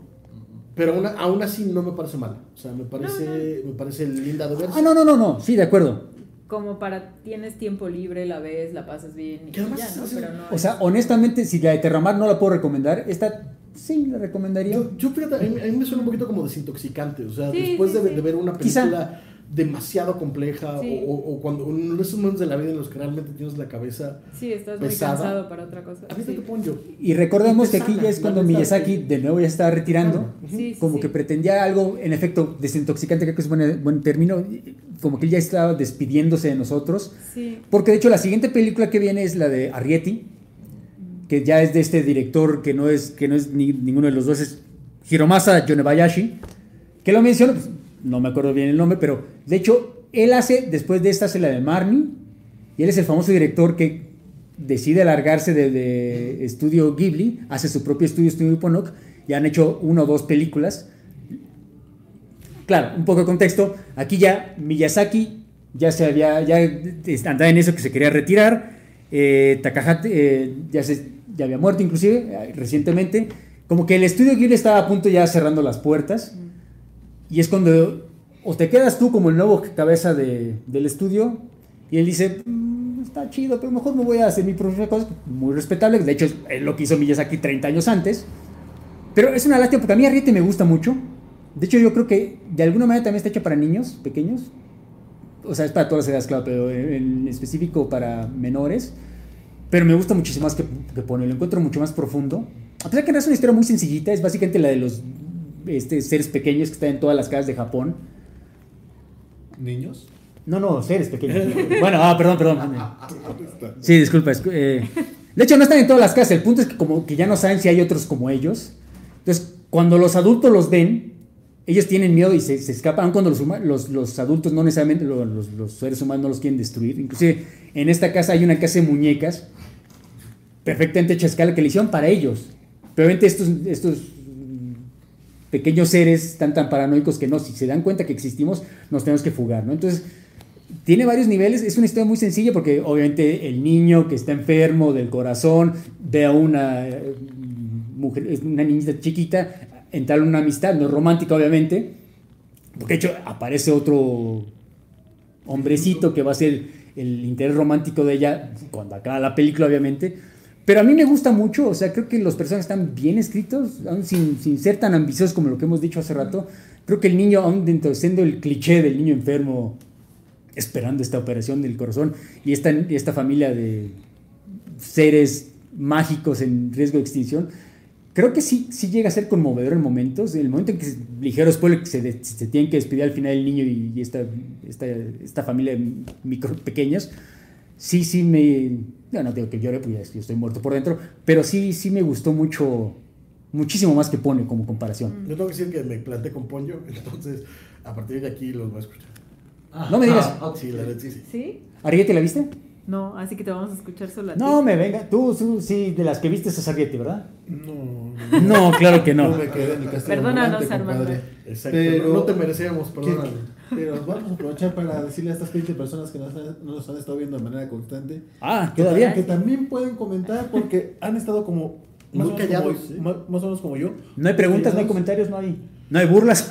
No, no hay. Yo sí solo quiero decirle al tío Kobacha Estuvo que bueno. puso- estamos hablando del desastre de que fue Historias de Terramar y cómo Goro Miyazaki con John Romita Jr. Señor, cállese usted el hocico. John Romita Jr. es una maravilla, aunque últimamente no lo haya demostrado. Durante En efecto. muchísimos Sí, años, sí, sí. No lo haya durante muchísimos años, Aunque los últimos 15 hizo, años- hizo muy orgulloso a su papá, perdóname. Bueno, nos podemos pasar a The Wind Rises, que no lo has visto, que tú sí la has visto. Yo sí la- Por ejemplo, ¿Quiere- podría- ¿Tú quiere- sí la has visto? La escena Ah. del terremoto fue increíble. Yo, yo, yo me digo Es- que él se pudo haber Esa es una gran película. Es básicamente, quizá no hemos mencionado curiosamente el amor que tiene Hayao Miyazaki por los Por- aviones, y el nombre por el hecho de volar, es exactamente. O sea, se vio en Porco Rosso, se vio en, inclusive en, En La en La Puta. Puta. Todos estos... En, la en, en o sea, Claro, claro, las naves voladoras de Náusica. En, en la tumba de las luciérnagas. Por supuesto, un par de tumbas claro. De biplanos estacionados que tienen un detalle que es, oye, esto, esta- es, es una imagen estática, pero pues es el amor a, a los aviones, ¿no? Y ese tipo de, Ya faltan dos más. Y el, el nombre Ghibli, Estamos ¿no? Es en- por un avión, es por un modelo. O sea, es que- ah. digamos, desde el nombre que decida darle Claro. al estudio, se muestra que para él los aviones. ¿no? Esencialmente es como que la biografía, aunque tiene elementos fantásticos, de este famoso diseñador de aviones que fue el que creó el cero japonés. Que si hay un avión, si estuviera aquí Fuentes llamaría este momento, si hay un avión icónico en la Segunda Guerra Mundial es el cero japonés, que es el Messerschmitt, o el- bueno, no importa. El punto es que es quizá, y el punto de toda esta historia es que él lo ve como algo artístico, porque él quiso ser piloto, pero por razones médicas no pudo ser piloto y en algún momento conoce a este diseñador de aviones italiano, que de hecho se menciona en, en Porco Rosso y le dice, no, no, no, yo he diseñado todos estos aviones, pero en mi vida he volado un avión. Es más bonito diseñarlos, es, más bonito verlos. Y en cierta forma como que él lo entiende, porque bueno, no, no tiene otra opción. Y se convierte en un artista que empieza a diseñar aviones, son obras de arte, pero al mismo tiempo sabiendo, como nosotros sabemos, que lo- el gobierno japonés lo va a convertir en una máquina de guerra, en una máquina asesina. Esta obra de arte, ¿no? que es uno de los aviones más bellos, más rápidos, más ágiles que jamás se han diseñado. Entonces el punto de todo esto, como tú mencionas, hay parte, porque ocurre durante varios años. En los años 20 hay un terremoto y salva a esta muchacha con la que eventualmente Sí, se va a casar, que se muere de tuberculosis. Es, es- es- es una tragedia griega, una tragedia japonesa en cierta forma. La salva, se las lleva en el hombro, en- Sí, sí. sobre la espalda después del terremoto. E- Es una historia, la verdad, bellísima. Aquí sí es la única excepción después de Porco Rosso que sí se menciona lugar y Sí, época bastante específico. Es. Porque aquí sí es como que importante, o sea, de la misma manera que... terremoto es real. por- no, por supuesto. De la misma manera que Porco Rosso tiene que existir en la época de Corto Maltés, cuando están acabando los aventureros, este estilo de vida. 220 minutos de historia. Exactamente. Aquí tiene que ser por fuerza años 20 y años 30, porque de hecho es la vida de este hombre, ¿no? Ya, ya al final ocurren ciertos, por ejemplo, ligero spoiler, cuando muere la mujer y llega el viento, que de ahí viene el Wind Rises, que es, es cuando se da cuenta que murió su mujer, la, la única mujer que amó, pero está en ese momento probando su, el, el prototipo del avión cero. Es como que... Pero creo que eso es como lo que le da este sentimiento como entre triste y nostálgico, o sea, porque es una Tremendamente película muy triste. nostálgica. Sí, sí, sí. O sea, porque no es triste la tumba de las luciérnagas triste, desoladora, te quieres morir después, ¿no? No, no, Sí, no ocurre sí. eso, sino que es como muy nostálgica. Sí. O sea, y este, este sentimiento que decías de yo estoy creando algo bellísimo y la película visualmente, ahí sí, vi- visualmente me parece muy, muy bonita, o sea, muy como que me sorprende mucho pues eh, eh, visualmente y aún así sabes que la tragedia no se va a detener, ¿no? O sea, como que él es una persona que está tratando de crear belleza en el mundo, en un mundo que no va a valorar esa belleza, sino que solo la va a ver utilitariamente y entonces como que esa, esa contradicción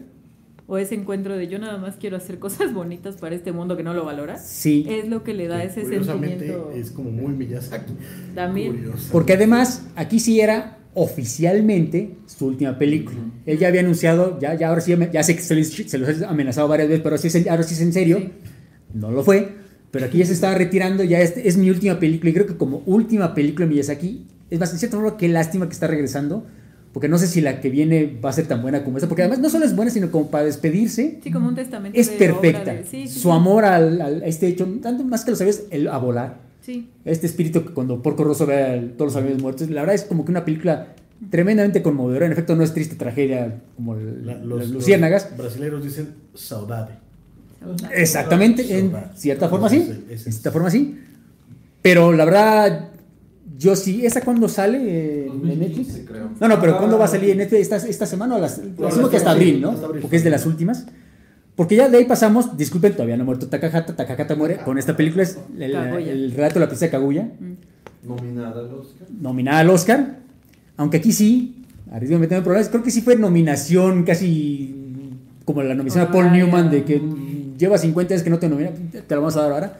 No se me hace el mejor trabajo de... Aunque se me hace bellísima. Se Sí, me hace- o sea, se- visualmente es donde más se separan Sí, del estilo que los sí. había caracterizado. no tanto, no tan estilizada como los llamada, pero sí que es un estilo también... Pero va por ahí. No tanto de bocetos, pero sí es muy estilizado, la Sí. verdad. Es trabajo en línea. Sí, Sí. exactamente. Animado, obviamente, pero no sé, o sea, se me hace entre muy conmovedora también, pero como que ya esto ya lo hemos hecho, ya lo has hecho tú en particular, eh, Sí. Takahata.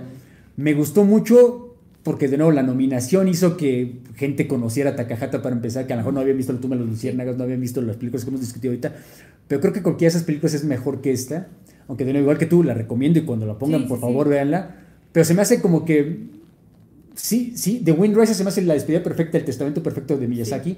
Esta se me hace como que un- una despedida un poco tibia por parte de, de Takahata. Pero siento que tiene como el elemento costumbrista. O sea, es una historia. Por su- bueno, pues ya estaba, él ya sabía, no, no sabía que se iba a morir, por supuesto, pero sí quería ya, ya, ya sabía que era su última película. Él, bueno, Pero, pero la trama es como lo más japonesa, o sea, lo más Está basado en un- está basado en un cuento tradicional, sí, sí. Sí, o sea, digamos, frente a estas adaptaciones en donde están como poniendo sus películas en un escenario occidental, o sea, o en países, digamos, occidentalizados o escenarios. Aquí no, aquí sí es como ir como a, corazón un relato, sí, sí, como un relato típicamente tradicional, casi como una tradición oral japonesa, pues solo sí, como sí, y se siente así, pues, como, como un regreso además, hacia esa parte Aunque no lo he visto, lo- la- las escenas que he visto es mucho el grabado japonés. Mucho la, la, la, la estética japonesa. Entonces creo que esta cajata regresando al, Sí, al, sí, al- sí. al origen de sí mismo. En ese sentido funciona muy bien la animación, estoy de acuerdo, porque Sí. le da un aspecto más tradicional, si Y quieres. hacia la historia, o sea, que tradicional función japonés. de la Sí, historia. sí, en ese, sí, de no, no creo que se malentienda. La recomiendo, pero creo que como última película de Takahato deja algo que desear. Es que también lo toman las sociedades negras. Por supuesto, por supuesto. No, no hay manera de infierno. Y ya para que no se nos desesperen, ya llegamos al final. Ya viene la película de, de Marnie. No sé cómo hicieron acá en México. Eh, when Marnie was there. ¿Alguien se acuerda cómo El salió? recuerdo de Marnie es como, como se llama. Ah, ok, ok. DVD. Ok. En Blu-ray. Este, es de este director que les mencioné hace rato, Hiromasa Yonebayashi, que acaba esta película. Ya se había muerto Takahata, Miyazaki ya se había retirado. Y él, en vez de heredar esencialmente el trono, las llaves de, de Ghibli, dice: Gracias por el pescado, ya me voy a hacer mi propio estudio. Le ha ido bien. Lástima porque esta película, yo si acaso, creo que es. Bueno, no puede ser la última de, de Ghibli, porque ya viene la, la de Miyazaki. Pero esta, como que había sido bonita despedida de- del estudio, porque esencialmente, si no les quedó claro, ya todos los creadores ya estaban muriendo, ya se habían muerto. Incluso los animadores menos conocidos, aquí me estaba leyendo la última película de tal animador, porque se murió a mitad de la producción. Pues si no lo dudo, ya todos octogenarios, octogenarios. Ya era el final de Ghibli. Recordemos, empezaron a mitad de los 80, ya estamos en 2014, o sea, fueron 30 años muy buenos, una época dorada en, el- en la animación japonesa, en la animación global, mundial. Y la mayoría, la mayoría de ellos, recordemos que vienen de los estudios donde había trabajado Miyazaki. O sea, la Por gran supuesto. parte del estudio fue gente que se jaló él donde había trabajado. Entonces no eran jovencitos tampoco cuando empezaron. Sí, o sea, Ghibli. 35 nada más de. Ghibli. Exacto, Sí. exacto, esa, esa es. Yo de hecho nunca la vi en el cine, la vi, no me acuerdo si la bajé o dónde la vi, pero nunca la vi en el cine. Yo no la he visto. Estoy seguro que sí estuvo en cartelera, pero, o, o nada más el DVD, no sé. Según yo, la última que se estrenó fue The Wind eh, ¿eh? no recuerdo No, Kaguya también, Kaguya. por lo del Oscar. Como la Claro. nominaron, le dieron alguna Ah, claro, sala de claro, artes claro. y esa sí se estrenó. Aunque esa sí fue sala de artes nada más, Sí, Claro, y te digo, no es por muy la no es nominación. comercial, pero... No, no, y solo porque en los cines de este país ven nominación al Oscar y entonces les dan tres salas. Es que uno pensaría que de después de The Wind Rises, y inclusive Kaguya, que nada más fue sala de arte, darían una, aunque sea una semana a Marnie. Yo la verdad no recuerdo, No no, quiere decir que no se atrevió porque no lo recuerdo, pero yo no la vi en el cine, o sea, yo la vi Igual.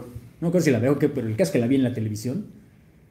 Es, es una historia muy similar a la que hemos estado diciendo. Es, está basada en una novela. Es esta mujer que, por razones varias, tiene que ir a, a- sale de la ciudad, se va a la provincia, encuentra una casa que realidad está abandonada. Pero ella por algún- se va y encuentra que hay una niña, eh, que es Marnie, esta mujer, esta niña güera. Pero por t- tiene una experiencia con ella, tiene, conoce a su novio, el día siguiente regresa y por supuesto está abandonada la casa, está, lleva, son unas ruinas de hace años y empieza a investigar y él- hay otra niña que vive en el pueblito y le dice, no, es que esta mujer, perdón, la lleva con una pintora que lleva eh, 70 años viviendo en el pueblito, reconozco a esta mujer que me estás describiendo, le enseñan las pinturas, le cuenta la historia y eh, aquí sí es medio complicado, no, no va a ser spoiler porque es tan complicado que no hay manera de echárselos a perder. Se da cuenta que, por supuesto, es del pasado, pero además hay una relación familiar con, con la niña. Es la abuela de la mamá que está enferma, etc. Es, es- es una historia familiar muy bonita. Creo que, de nuevo, creo que es como despedida de Ghibli. Es, es bonita, no, en el, no condescendientemente, pero también se me hace como que trabajo menor de, de, de Ghibli. Pero si va a ser la última que llega a Netflix, yo creo que es una bonita manera de terminar esta, estas tandas de, de películas que están trayendo a Netflix. Lástima que no están trayendo la de, la de Takahata, pero esencialmente yo creo que de todas las películas que llevamos dos horas hablando, yo me parece que todas son buenas, excepto la de Terramar. excepto Terramar. Y de nuevo, si quieren, pues véanla para que ustedes míos se den... Claro. O sea, ¿por qué estamos hablando tan mal de ella? Pero... No, y tampoco pierde nada. O sea, también, o sea, no, Bueno, dos horas de su vida. Es mala, pero. Aparte de eso. Pero, o sea, para, para mí, por lo menos, tampoco es terrible. O sea, no es. O sea, más bien es que luego sí es como de, bueno, ¿y por qué pusieron al inicio y los dragones? ¿Y por qué con su papá? ¿Y qué pasó? O sea, como que Sí, te dejan muchos cabos sueltos. Es que es tan decepcionante que Sí. una adaptación de Ursula Le Guin, Además, quizás claro. obra de fantasía más importante y Pero visión esta mamada. Sí, eso Úrsula sí, sí. Si conocen Sí. la obra de Úrsula, seguro la Porque además. Ursula se murió y ya, ya nunca va a haber una adaptación de su obra y quién sabe quién quiera. A lo mejor ven lo mal que le fue a esta película y me dicen, no, esto es, esto es box office poison, no lo van a querer adaptar. Y Hubo, hubo miniserie en BBC, Ay, no, no, la de Tarmar. Termar. Ah, es- sí. De hecho está en Prime, según yo. El problema es que son de estas miniseries que compraron de BBC que lamentablemente solo están dobladas y los odio mucho. Sí. Entonces, este, pero ahí está. Pero bueno, ya, ya, ya, ya son todas las películas de. Bueno, excepto la que viene el próximo año, supuestamente dirigida por. Si no se nos muere. eh, Que era este año, pero. Exactamente, te- estaba la fecha oficial en 2020. Bueno, todavía asumo que puede ser, pero no han dicho nada. Ya, ya, y Gilby usualmente claro, anuncia sí. con muchísima anticipación. No sé qué haya pasado. Bueno, también el señor ya no ni quiero saber cuántos años tiene, pero En español se va a llamar ¿Cómo vives? Preguntando ¿Cómo vives? entonces, pues bueno. habrá que ver. Creo que, de nuevo, eh, Ghibli lo, lo bonito que tiene es que es una, es una rara avis, tanto dentro de la industria japonesa de, de animación, que de nuevo, la industria de animación japonesa está años luz de- del resto del mundo. Sí, sí, pero aún así es una rara avis por la forma en la que eh, en la que se lleva por la forma en la que ellos mismos deciden hacer las películas. Eh, creo que la, la palabra que usó Miyazaki para hablar de Terramar es lo que define a Ghibli que es el corazón. O sea cada película es un pedacito de, del alma de sus creadores cosa que es muy raro decir de, o sea hay estudios incluso hablando de Disney después de la muerte de, de, de- Walt son estudios que tienen un gran oficio sí, pero sí. no necesariamente tienen corazón, mientras que Ghibli es una apuesta de autor cada película y eso se vuelve relevante. Y además funciona a muchísimos niveles. Creo que, que lo que hemos mencionado el día de hoy es eso, que puedes verla de niño y disfrutarla completamente con una gozosidad absoluta. Y la ves de niño y, y- y no se pierde. Lo, la ves de adulto, perdón, y no se pierde. La, la puedes seguir apreciando y encontrando detalles y, y- y te sigue hablando a ti, a tu corazón, a tu trip, a tu experiencia, a tu vida y eso se vuelve impagable. en- en- Sí, porque yo soy fan de- de- del anime en general.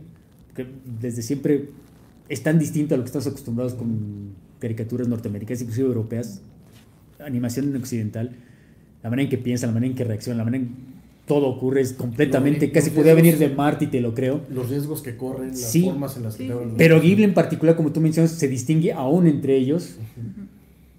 Tristemente ya acabó esa época. O sea, puedes argumentar que Miyazaki todavía va a hacer esta película. Técnicamente el estudio Ghibli existe, pero ya, ya se acabó, ¿no? o Sí, sea, ya, ya la, la época dorada, por más buena que sea esta película, ya se acabó el estudio Ghibli. Es una época dorada que nos tocó vivir. A mí, de hecho, yo crecí con ellos. A mí sí me tocó vivirla de la manera difícil, pero me tocó vivir con, crecer con ellos. Entonces, la verdad es, es, es- es triste y melancólico y alegre que, que- que nuevas generaciones estén descubriendo a través de Netflix. O sea, la razón por la que hicimos este programa, y a lo mejor no lo haríamos por algún otro estudio que también seguramente habrá hecho buenas películas, pero por Ghibli sí lo hacemos porque, o sea, hemos dicho 23 películas y solo una tuvimos problemas con ella. Es como que un, récord de bateo, un promedio de bateo extraordinario, ¿no? Extraordinario, sí. Entonces, la verdad, Que además hay que decirlo, pero acá hablando ya de las anécdotas de los viejitos, ¿verdad? Si insistes. Nosotros, para nosotros era, era parte de, de- la educación fundamental de, de- de aprender a apreciar animación, ¿no? Cuando nosotros eh, llegábamos, bueno, por lo menos en mi caso, ¿no? Cuando llegué a descubrir el anime japonés, el anime, el- el- anime en general, que de pronto es, es Akira que me vuela la cabeza, de pronto empiezo a descubrir eh, eh, las grandes obras, los grandes creadores, la- de nuevo, hasta el Osamu Tezuka, pero de pronto ahí estaba Totoro, de pronto ahí estaba Nausicaa, de pronto ahí estaban estas obras que sabías que eran diferentes y que además tenían un oficio como animación que rara vez vas a encontrar, porque además la industria, de nuevo, el anime con todo lo grande que es, recurre a muchos trucos, tiene muchas, muchos, muchas fórmulas, tiene muchos elementos de oficio que son sus formas de resolver y que ya han ellos asimilado. Y sin embargo, eh, eh, Miyazaki y, y Takahata tenían otras formas de resolver las cosas y de, y de impulsar el, el oficio de animador a, a lugares que no habías pensado antes. Entonces, para nosotros, insisto, creo que fue parte de una educación sí. fundamental. Sí, porque yo en mi- caso yo también vi Akira primero que Claro. cualquiera de Miyazaki. Es más, quizá, estoy casi seguro que vi Ghost in the Shell, la película primero que cualquiera de, de- de Miyazaki. Entonces, para mí como que el anime japonés era algo muy distinto a lo que eventualmente aprendí que era con, con Miyazaki, porque es, hay más acción, era muy distinto a lo, lo occidental, porque eran también finales tan ambiguos que era, ¿what? Pero sí es muy distinto a lo que uno acaba viendo con, con Miyazaki, ¿no? O sea, yo seguramente también vi a Osamu Tezuka, antes, vi a Astro Boy, por ejemplo, mucho antes que, que a Pero- Totoro. pero vi a León Simba. Pero creo antes. que lo veíamos de niños, ¿no? Cuando, No, cuando, no, no, claro, aprendes, claro. cuando aprendes la diferencia entre el anime japonés y, y el resto del mundo, regresas a ver las obras que viste de niño y empiezas a entender cosas que de niño no apreciabas. Mm, ¿no? Claro, sea, claro. eh, eh, de nuevo, cuando yo veía Mazinger Z de chavito, pues era nada más la gozosidad del, del robotote y los rayos. Y las tetas que salían de, claro, claro. Y Ya, ya de, de adulto ya empiezo a apreciar qué diablos estaba haciendo Y Gonagai. las tetas, claro, claro. Las Y decir- omitir, ¿verdad? Claro. Sí, claro. Porque, porque la puta. Entonces, pero en todo caso, que en todo caso. Ay, invitada, empiezas- controla tu Perdón, lenguaje, por favor. perdón. ¿Cómo me dices esa No, palabra? no, es porque caso the sky. Pero, este. Castillo en el cielo. Exacto. Pe- Pero, empiezas a Jonathan apreciar- Swift lo menciona primero, pero ok. Empiezas a, empiezas a apreciar el, el, eh, el arte de Gonagai. ¿Qué estaba haciendo Gonagai? Porque Gonagai Claro, está, está claro. tan loquito, ¿no? Y, eso va pasando, eso va qué pasando maravilla. con, con todos. Y de pronto llegas a. a El Ghibli Devilman original. encuentras- Oh, Calla, calla. Pero, este, de nuevo, lleg- llegas a, a Ghibli y, y empiezas a apreciar cosas que no veías antes. Sí, sí. ¿no? Y insisto, con todo lo grave que es, afortunadamente ahorita tienen todos, todos, todos, todos una gran oportunidad de ver eh, un estudio de animación único, un estudio de animación que además no te va a dejar impávido, se los puedo asegurar. Na- van a ver una película y no van a quedar eh, eh, incólumes, o sea, no va a decir que su vida va a cambiar, pero van a, a- a sentir algo mientras le están viendo. Y, Y no son dos o tres, es- son 20 películas de nuevo. Y, y vaya, la de, inclusive la de las luciérnagas. Ah. Hay mil maneras de verla. Hay mil maneras de verla. No vamos a decir cómo, pero Nada más, no es tan sí. complicado encontrarla. Si en están muy deprimidos, no vean. Sí. O sea, espérense un, un- día feliz, un día bonito, un día de paga, un día eh, donde la vida les sonrió y vean la. la- Para que te deprimas Exacto, Para, para, para que te des cuenta que no hay días felices de verdad. es correcto. Sí, porque sí, si algunas de, de Miyazaki, perdón, de Ghibli son conmovedoras, tristes, esta sí es más, como Es tú dices, es devastadora. trágica, es cruda, esta sí es wow. Es devastadora. Es devastadora, pero por supuesto, si no tienen acceso, por favor véanla. Espero que les hayamos comunicado nuestro amor, verdadero amor por, por todas las películas de Ghibli. Am, a ver, como ya les dije, la, la primera que vi fue la de Chihiro y yo sí tuve esta experiencia de mi vida cambió. O sea, sí fue como, Sí, sí, como sí. esto que estábamos diciendo, o sea, de Chihiro dejando atrás el mundo conocido para entrar, ¿no? En un universo que nunca antes había visto. O sea, yo creo que a mí sí me pasó así, o sea, que yo sí lo viví con, con esta película. O sea, para mí fue conocer justamente un universo que no sabía que existía y que fue mágico y que al, al que quieres regresar además. Y yo creo que esas ganas de querer regresar a estas películas y de ahora tener la oportunidad de Netflix es un poco por todo lo que ya hemos dicho, o sea, porque son películas que crecen contigo, les vas encontrando cosas nuevas. O sea, yo realmente no había visto eh, con anterioridad La puta. también, también, este, este hecho que, que se ha enfatizado esta noche las suficientes Y veces. que, y que Vale no ha dejado de reírse. Todavía. Aún no. en toda la noche. No, no, pero los personajes femeninos, o sea, la, la fortaleza y la complejidad de los personajes femeninos es algo que apenas estoy apreciando ahorita. O sea, además- Como Joey en Friends, he's a erectus. Que- que- que- que- a- además, sí quiero enfatizar, y además, si son mujeres, sí, si son mujeres, vean las películas de Hayao Miyazaki. Bueno, en general todas las de Sí. Ghibli, pero Sí, además sí. las de Hayao Miyazaki. sí, porque no son... No, o sea, no Sí, es ah, el ¿están de personaje, sí, no es el personaje femenino. Sí, llegó Tuber. Como, no, No, no, como, sí, como. Hermione que tiene que ser como la amiga, que es la lista, o sea, digamos, la, la que tiene que cargar sobre sus hombros casi como todo el peso de, de la mujer que está cerca del protagonista, sí, pero sí. no lo es, y se roba las escenas, pero no lo es. No, aquí no, aquí sí les da como todo el espacio a, a sus mujeres protagonistas y les digo de explorar muchas emociones que incluso yo creo que hoy son complicadas de verlas en, en mujeres con las que se supone que tenemos que ser empáticas y acompañarlas y todo. Entonces, eh, totalmente recomendables, como ya les dijimos, porque fueron dos horas de recomendaciones, así que definitivamente vale la pena que aprovechemos esta oferta de Netflix y las vean. Correcto, solo Buffy era así de fuerte. Y eh, dice César Augusto Santillán, sí son muy repetibles y recomendables, gracias por mencionarlo. De nada, carnal. Y Lalo White dice, yo tuve un exnovio otaku que me hizo amar el anime. Amé Samurai X, pero nunca le agarré amor por las películas de Ghibli. Bueno, es que lloré con la tumba de las luciérnagas y se burlaba de mí. Y no quise más, luego a Chihiro no le agarré la onda, pero le daré otra oportunidad a Netflix. Harás muy bien, Lalo Uy, por favor, por por favor. favor. Y si eres fan de Samurai X, por favor, te tiene que gustar alguna No, película. Mononoke o sea, mínimo, o sea, Sí, sí, sí. mínimo Mononoke. Eh, pues dense, ¿no? La neta. Sí, es- aprovechen, aprovechen. Ya sé que es tarde y algunos nos van a ver otro día, pero por favor, cuando acabe esto, vayan a, Netflix. a- para entonces, cuando vean esto, ya habrá otras siete películas. Entonces, aprovechen. Gracias por vernos hasta esta hora. Y de hecho van a estar las más fuertecitas, ¿no? Bueno, Hay todas bastantes son buenas. ¿eh? Todas son Sí, fuertes, como mencionamos, todas están. Nuevo, para que todos no se ríen, la puta es excelente. La puta es La maravillosa. puta es maravillosa. Sí, sí, sí, sí. Este, Protagonista duda- femenina duro, dura como ella Sin sí. duda, este. Porco Rosso es maravillosa. eh, en fin, las que están Todas, ahorita, todas, las que están no- ahorita son excelentes. Sí, sí. No hay un top vamos, 5, hay un top 20 de 20, o sea, por favor. Exacto. Entonces, bueno, gracias por acompañarnos el día de hoy. Sí, nos vemos la próxima semana. Gracias por haber estado aquí en la covacha. Despídete ya, Ah, espérate, de las redes sociales de, de Sinadu. Ay, sí, yo, bueno, entonces les recuerdo que me llamo Julio Muñoz, que de donde vengo es Cine Autopsias, que también es como un podcast sobre cine y series. Y entonces, muchas gracias por eh, recibirme aquí en La Covacha y la pasé muy bien. No lloré tanto, pero la pasé muy bien. Gracias por venir. Gracias. Gracias. Gracias por venir, gracias por vernos. Bye. Gracias. Suerte, chicos.